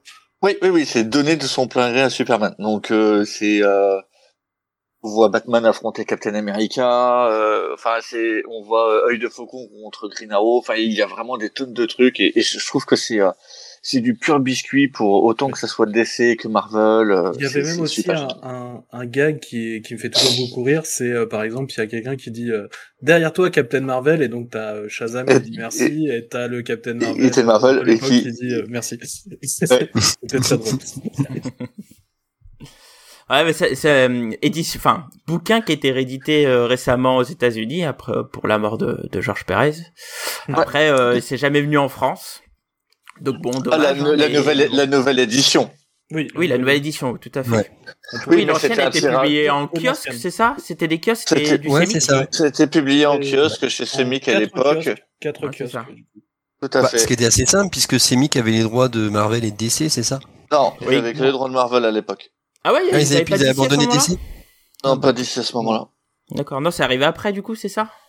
Ouais, mais euh, a- après, euh, de toute façon, comme maintenant les deux entités se sont vraiment euh, reséparées, il y a eu un, parce qu'il n'y a pas eu que ça comme des réchauffements, il y avait eu DC versus Marvel aussi à la même époque. Oui, il y avait aussi Euh, Amalgame là, je sais plus quoi. Bah, c'était Amalga- dans- ah, c'est- dans DC versus Marvel. En fait. C'est dans DC versus Marvel. Et, euh, et à l'époque, les deux compagnies, c'était, c'était un petit peu, c'était ra- rapproché. Aujourd'hui, il faudrait vraiment, hormis la mort de Pérez, il faudrait vraiment des circonstances exceptionnelles pour que ça soit réimprimé, quoi. Et Oui, encore, clair. enfin voilà, ouais, la, la mort de Pérez a juste fait un, un tout une petite euh, une toute petite réimpression euh, Ouais. pour donner des sous, ouais, c'était genre 2-3 000 exemplaires mondial. C'est ça. Donc, euh, C'est un excellent effort parce qu'il y avait des il y avait des armées d'avocats des deux côtés à contenter, mais euh, ah oui, ça, ça a pas été, Ouais, mais ils l'ont fait. Ça Ouais, plus cher en avocat qu'en impression. Bah, tu sais, comme, comme tu, comme le, c'est un projet qui a plus de 25 ans, hein, le, quand il est sorti la première fois, c'est un projet que Pérez avait dessiné dans les années 80. Et le truc va sortir fin des années 90. Ah ouais, quand même. Ça, ça a été, ça a mis 25 ans et l'histoire a changé, etc. Ouais, Euh, l'histoire parce- a pas mal changé quand même, parce qu'il y Il avait y a- un truc d'œuf cosmique à la base, un truc comme ça. Ah oui, oui, mais il y, il avait 15 milliards de trucs et euh, mais euh, les, les avocats, euh, je pense que Kurt Busiek, il a dû écrire le scénario avec les avocats de DC Marvel de chaque côté. bon alors si je fais ça, ça passe. Ah, attendez, je vais calculer le nombre de cases pour euh, Marvel et après je vous dis. Hein. C'est c'est un peu ça. À la lettre près. Je, je, je, je pense vraiment que ça doit être compliqué. Ouais. Où, euh, où il fallait que Mickey et Bugs Bunny ils aient le même temps d'antenne, tu vois. Alors je pense que ça a dû être très très compliqué à écrire et, et dessiner. Ouais, c'est clair. Bon, bah, très bien, excellent conseil, euh, mon cher Cab. On passe à SN. Toujours. Eh bien, euh, moi, si mes souvenirs sont bons, euh, je vous avais parlé en fait euh, quand on devait parler des entités qui sont Marvel et DC, de que en fait pour moi ça représentait surtout trois choses. Euh, donc les personnages et leur univers, le côté éditeur, maison d'édition, et euh, donc la stratégie d'édition. Euh, bah moi, vous savez, mon petit cœur, il aime beaucoup DC, mais voilà, j'aime aussi beaucoup Marvel, donc en gros, je choisis pas, je suis plutôt neutre sur monde et l'univers, si tu veux. Parce que j'essaye toujours d'être dans une position d'historien, des trucs un peu comme ça, donc d'être un petit peu objectif. Donc 1-1. Euh, par contre, en tant qu'éditeur, ils ont tous les deux fait des conneries. Euh, et ils ont été des gros salauds à des périodes différentes de leur vie et sur des choses différentes d'ailleurs, c'est très bien, comme ça on peut voir plein de choses. Donc là je mets zéro à chacun, donc on reste à 1-1. Voilà, et euh, bah du coup je suis désolé, mais en termes de stratégie d'édi- d'édition, euh, moi je préfère voir DC euh, qui tente des choses et qui a souvent tenté des choses, plutôt que Marvel dont euh, généralement euh, la façon de continuer à faire, c'est d'accélérer, d'aller dans le mur et d'essayer de mettre ses petits copains devant soi histoire d'amortir sa propre chute. Euh, voilà, je suis désolé, euh, 2-1 pour DC et paf, euh, la firme de lettres gagne, c'est tout. Ah, quelle surprise Oh là là, on est vraiment surpris de cette bataille et de ce résultat. Alors là, euh, Ouais, ouais. Aucune objectivité. Mais je, je, je, je vous donne des arguments. euh, chacun on prend un petit peu pour son grade. Hein, euh. Voilà, point. Très bien en tant que conseil, mon cher SN. Euh, eh bien, je vais vous parler d'un titre euh, qui est plutôt récent pour vous montrer que, eh bien, tout simplement, euh, la firme de lettres a aussi des bonnes choses qui sortent actuellement. Et, et, c'est un titre qui va sortir normalement donc en janvier par chez nous. C'est donc Batman Superman World Finest, donc un titre scénarisé par Mark Wade et dessiné par Dan Mora. Et c'est en fait c'est tout ce que j'aime dans DC. C'est-à-dire qu'on va avoir toute la créativité, euh, énormément en fait de, de bonnes histoires, de, de plein de personnages. On va on va voir un peu tout le monde. On va voir Metallo, la Doom Patrol, il y a Green Lantern, euh, il y a une histoire de voyage dans le temps. Et là, je vous parle juste des quatre premiers numéros. C'est vraiment trop cool. En fait, on retrouve toute l'espèce de folie qu'il pouvait y avoir pendant l'âge d'argent, on va dire mais euh, avec euh, tout le décorum et euh, on va dire la, la modernité euh, bah, qu'on a à notre époque, c'est vraiment une, une lecture extraordinaire et Dan Mora est un dessinateur. Mamma mia, je vous dis que ça. Ouais, il est, il Euh, est trop fort, ce gars. Voilà, donc euh, retenez très très bien ce titre, euh, allez le lire, euh, il est trop bien. Et, euh, et on y retrouve vraiment euh, tout ce que j'aime chez, chez DC, euh, des, des, des personnages et des concepts euh, finalement bigger than life. Voilà. Très bien. Bah, Je te remercie. Donc, il reste plus que moi. Bah, écoutez, moi, je resterai un petit peu sur, sur la même lignée aussi. hein. Alors, euh, moi, clairement, hein, euh, mon cœur, enfin, mon cœur est historiquement, euh, euh, il va pour Marvel. Hein. Je pense que je suis beaucoup trop attaché aux mutants euh, euh, pour pouvoir euh, ne pas préférer euh, cette franchise par rapport à tout ce qui existe. D'ailleurs, je, sais même ce que je préfère, toute franchise confondue et tout genre confondu. Hein, parce que je pense que je préfère largement les mutants à tout ce qui existe en manga, même les Saint. Et pourtant, je voue un culte au Saint Seiya, donc euh, c'est dire quoi. pourtant, euh, il y, a, il y a Phoenix dans les deux. Exact, exact, exact. Mais j'ai une petite préférence euh, pour les rousses. Et euh, C'est sûr que Iki, euh, c'est pas la même. c'est clair, c'est pas, pas les mêmes arguments. Ah bah oui, il y en a un qui parle moins. hein. nettement. Et euh, mais mais bon, euh, le problème c'est qu'aujourd'hui euh, j'ai vraiment l'impression de voir euh, Casimir qui s'occupe un peu de, de Marvel là, c'est-à-dire qu'une espèce de gros gloubi glouba là euh, où il faut un peu n'importe quoi, ça part à, à, volo dans tous les sens. Et donc aujourd'hui, j'ai je suis plutôt tenté et séduit par euh, la stratégie DC. Je trouve que ce qui sort euh, récemment sont beaucoup plus intéressants. Je vois une, une ligne beaucoup plus claire, euh, des héros, surtout Nightwing qui est mon héros DC préféré, euh, qui et, et, tous les héros secondaires qui, qui bénéficient de, de titres assez sympas. Et, et, donc voilà, donc du coup aujourd'hui je, je, je suis plutôt DC, je n'achète que ça. Et comme disait justement un grand philosophe des, des années 2000, un certain Singila, il disait. Excusez-moi, la fou rire. Mais il est mort de rire. Non, mais qu'est-ce qu'il faut pas. Il... J'ai les larmes qui arrivent. Il dit Ma conscience me dicte de jeter la nouvelle, mais mon cœur et mon corps s'en battent de ma conscience, donc aujourd'hui je n'achète que du DC. Et justement, en termes de, con conseils, je vous conseillerais que de lire la fameux Nightwing Infinite euh, publié chez Urban Comics, qui est en fait euh, l'ère Infinite de, de Nightwing, qui est fait par euh, Tom Taylor et Bruno Redondo. Pour l'instant, il y a deux tomes.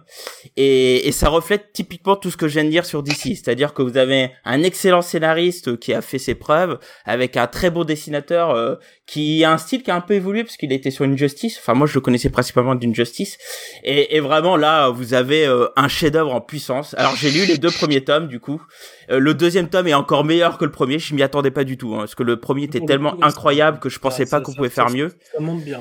Ouais, ça, ça, ça monte crescendo, c'est vraiment incroyable. Euh, on a vraiment un Nightwing après euh, l'ère euh, Joker War, hein, donc euh, faut savoir que depuis euh, Alfred est mort, donc c'est Nightwing qui va, qui hérite de toute la, la fortune d'Alfred et, par ruissellement celle de Bruce, voilà, et la moula est chez lui. Et on voit toutes les conséquences et, et finalement on a vraiment eu une série solaire qui est incroyable. Euh, pourtant c'est à Blue Daven, mais mais c'est fou. Et d'ailleurs dans le deuxième tome, Tom Taylor il réussit à me donner envie de lire la série de, de John Kent. Donc euh, pff, ah, voilà, il est trop fort. Qui est vachement cool aussi, hein, vraiment, vas-y. Ouais, ça avait l'air. Et en plus, il y a plein de séries voilà, chez Infinite qui me donnent envie. Enfin, moi, il y a le Superman, Flash, le Flash. Ouais, je, je pense qu'un jour, je les lirai. Euh, puis tout ce que fait Williamson aussi pour pouvoir lire un peu la guideline euh, générale de la série. Donc voilà, lisez du DC aujourd'hui, c'est, je trouve, beaucoup plus sexy que les Marvel. Mais mais bon, vous inquiétez pas, hein, je vais bientôt retourner sur les mutants parce que on en a besoin hein, pour euh, prochainement. Et euh, je sens que je, je kifferai quoi. Mais aujourd'hui, je suis beaucoup plus intéressé par DC que, que par Marvel. Wally Walou. Eh ben écoutez, euh, on va s'arrêter là pour le podcast. Oui, dis-moi mon cher SN. Ah non, c'est tout. C'était une blague à la con que j'essayais de passer vite fait entre, entre les mailles, en fait. bah, je pense pas que c'est plus marrant que Singila, donc vas-y. t'as dit Wally Walou, et du coup, comme t'as dit Wally, j'ai dit Wally West, et c'est tout. Ah, pas mal. Pas mal. Ah, j'y ai pensé, je l'ai pas dit, mais j'y ai ah, pensé bravo, fortement. Bravo, bravo, bravo. bravo. Bon, avant de. Moi, je voulais de, juste de... dire que, que Thomas est vieux parce que j'étais censé le dire. Voilà. Voilà. Mais je m'en fiche, je continue à défendre Marvel. Non, non, c'est parce que tu, tu défends le Todd McFarlane. C'est pour d'autres sujets, c'est pour ça que je fais les pics dessus. Ouais. Rob Liefeld Forever. oh là Oh là là. Ah, Sonia, euh, les oreilles qui bourdonnent. Là, Ah, euh, plus ça va, moins t'es défendable, mon vieux. c'est clair. Ça, c'est clair. Bon, on finit rapidement par un petit tour de table. SN, est-ce que tu peux nous dire très rapidement, hein, pas 10 minutes, sur ce, ce que tu as de, de, de, à partager de, de nouveautés? Alors oui, euh, j'essaye de refaire plein de vidéos. J'essaye d'en refaire d'ailleurs euh, très prochainement, j'espère, euh, j'espère bientôt. Euh, J'ai aussi donc une nouvelle chaîne secondaire qui s'appelle la Parrot Cave, sur laquelle vous pouvez retrouver en fait tout ce que je fais à peu près sur Twitch, puisque oui, j'ai aussi une chaîne Twitch où je fais du jeu vidéo et je fais aussi un live sur les sollicitations comics et tout ce qui va sortir bientôt. C'est tous les jeudis, c'est sur twitch.tv/slash snparod. Il y a aussi le podcast Mission Comics qui va bientôt reprendre et tout ça, et c'est trop cool. Oh, Qu'est-ce que c'était beau, c'était beau. Merci SN. Thomas Eh ben, euh, toujours sur euh, le podcast, sur le podcast, n'importe quoi, sur le site euh, Comics of the Power, avec euh, des chroniques régulières euh, de, de titres, etc. Euh, Il y a Siegfried Wurz qui m'a rejoint pour une série d'articles. Euh, euh, Il y aura un article sur euh, The Boys bientôt. Et puis autrement, j'ai mis en ligne euh, cette semaine euh, l'interview de Felipe Andrade, le dessinateur de toutes les morts de Leila Star. Et, euh, et en fait, c'est un dessinateur euh, portugais. Donc, on a pu parler un peu euh, des comics au Portugal, de la dictature, euh, euh, bah, de, de, de comment est-ce qu'il a travaillé avec Ramvi, qui scénarise euh, toutes les morts de Leila Star. Et euh, vraiment, bah, quand je l'ai interrogé, j'ai passé un excellent moment. Donc, j'espère que bah, dans l'interview, euh, ça se voit. Voilà. Très bien. Je te remercie. Cab. Euh, euh, au niveau comics, un nouveau, euh, un nouveau story est en préparation. Hormis ça, j'aimerais faire plus de podcasts, mais je personne m'invite, personne ne m'aime, je vais être trop méchant. Euh, ah c'est ça d'être le Daniel Riolo des, des comics. Attends, je vais, je vais, essayer de t'inviter bientôt, comme ça tu seras plus. Du coup, euh, je, du coup, je fais beaucoup de jeux de rôle à la place. Voilà, c'est tout. Bah, c'est pas plus mal. Sympa aussi. Bah oui. Il joue forcément le méchant dans le jeu de rôle. Hein. c'est obligé. Demande ça à mes, demande ça à mes joueurs. Je suis pas sûr que ça C'est du ça. même avis. Il, il- joue le méchant, le maître de jeu. Fanny. Bon, écoutez, moi je fais que bosser, hein. J'ai le temps pour rien d'autre. Oui, d'ailleurs, je, Voilà, normalement, je, je- devrais passer je- fin novembre. euh, je, pas- je viendrai pour Ah, Val BD, donc, euh, donc du coup, je viendrai manger Trop quelques bien. petites tartes. Ah bah trop bien, ça fait bien plaisir. Venez me voir chez Circe. Exactement. Allez consommer de la tartouille Oui, et, et des c'est le, seul, c'est le seul endroit où vous me verrez parce que sinon je rentre et je dors. Je le comprends tellement. Eh, I know. Bon bah écoutez très bien, bah, il reste plus que moi. Bah écoutez, euh, moi il y a pas grand chose hein. sur le forum, sur le site. Euh, J'aide pas mal euh, ma femme, euh, je lui fais des conseils, on s'en- on s'engueule pour que pour qu'elle fasse des vidéos pour capter le maximum de, de de clients. Mais bientôt je vais bientôt m'y remettre là. Je vais profiter du grand week-end pour pouvoir peut-être tourner une vidéo. Alors, en gros, tu donnes des conseils pour faire régulièrement des vidéos, alors que toi, t'en fais pas euh, du tout, quoi. C'est C'est clair. ce que je dis parce que Ah, je, fais, je crois hein, que, c'est- je crois c'est qu'elle m'a dit, elle m'a dit, je crois que j'en suis à 6 mois ou 9 mois euh, sans vidéo. Mais bon, moi, je suis toujours dit, hein, les vidéos, ça sort quand ça sort. Je me force pas plus que ça. J'ai plein de trucs à faire. Oh, t'as raison. Donc, walou, walou. Ouais, je me mets pas la pression. hein. Je, sais même pas comment je fais pour avoir autant d'abonnés Non, il alors faut- que je poste jamais. Donc, euh, donc voilà, tu vois. Mais il faut, il faut pas, se- il faut pas se presser. Exactement. Et vivre tranquillement. Sur ce, bah écoutez, je vous remercie de nous avoir écoutés. Je vous cache pas que ce podcast a été compliqué à gérer puisqu'on a eu plein de problèmes techniques et vous l'en sortirez sûrement à l'écoute puisque il y aura eu un peu de montage. Sachez qu'il y a eu un peu de réenregistrement. Euh, vous pourrez toujours réagir hein, via mail à l'adresse ggcomics enfin arrobas comics-sanctuary.com, Twitter les GG Comics, Facebook les GG Comics également, et puis vous aussi vous pourrez réagir à l'Instagram les GG Comics. N'oubliez pas que nous avons un Discord, si vous voulez y accéder, euh, n'hésitez pas à demander, euh, que ce soit sur les différents réseaux sociaux, on vous enverra l'adresse. C'est sympa, on discute, euh, il y a des petites discussions sur les comics, c'est toujours Il y bien a des gifs Doctor Who, même si certains n'aiment pas. Ouais, voilà, il y a, oui, des fois, euh, ça prêche le malin. Désolé. Euh, Le mec, il dit ça, il y a le retour de David Tennant, quoi. Ah ouais. Franchement. normalement, Désolé pour le spoil. normalement, le débat suivant sera sur les traductions.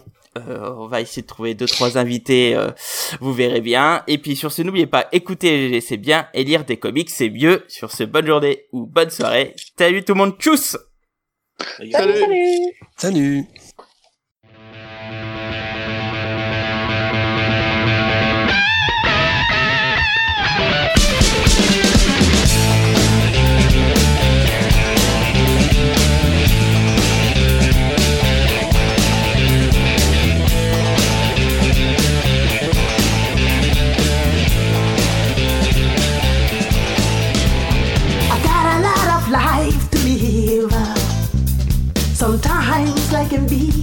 short.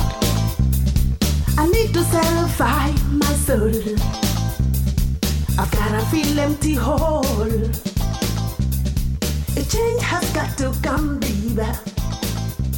For my whole world will be done. It was that very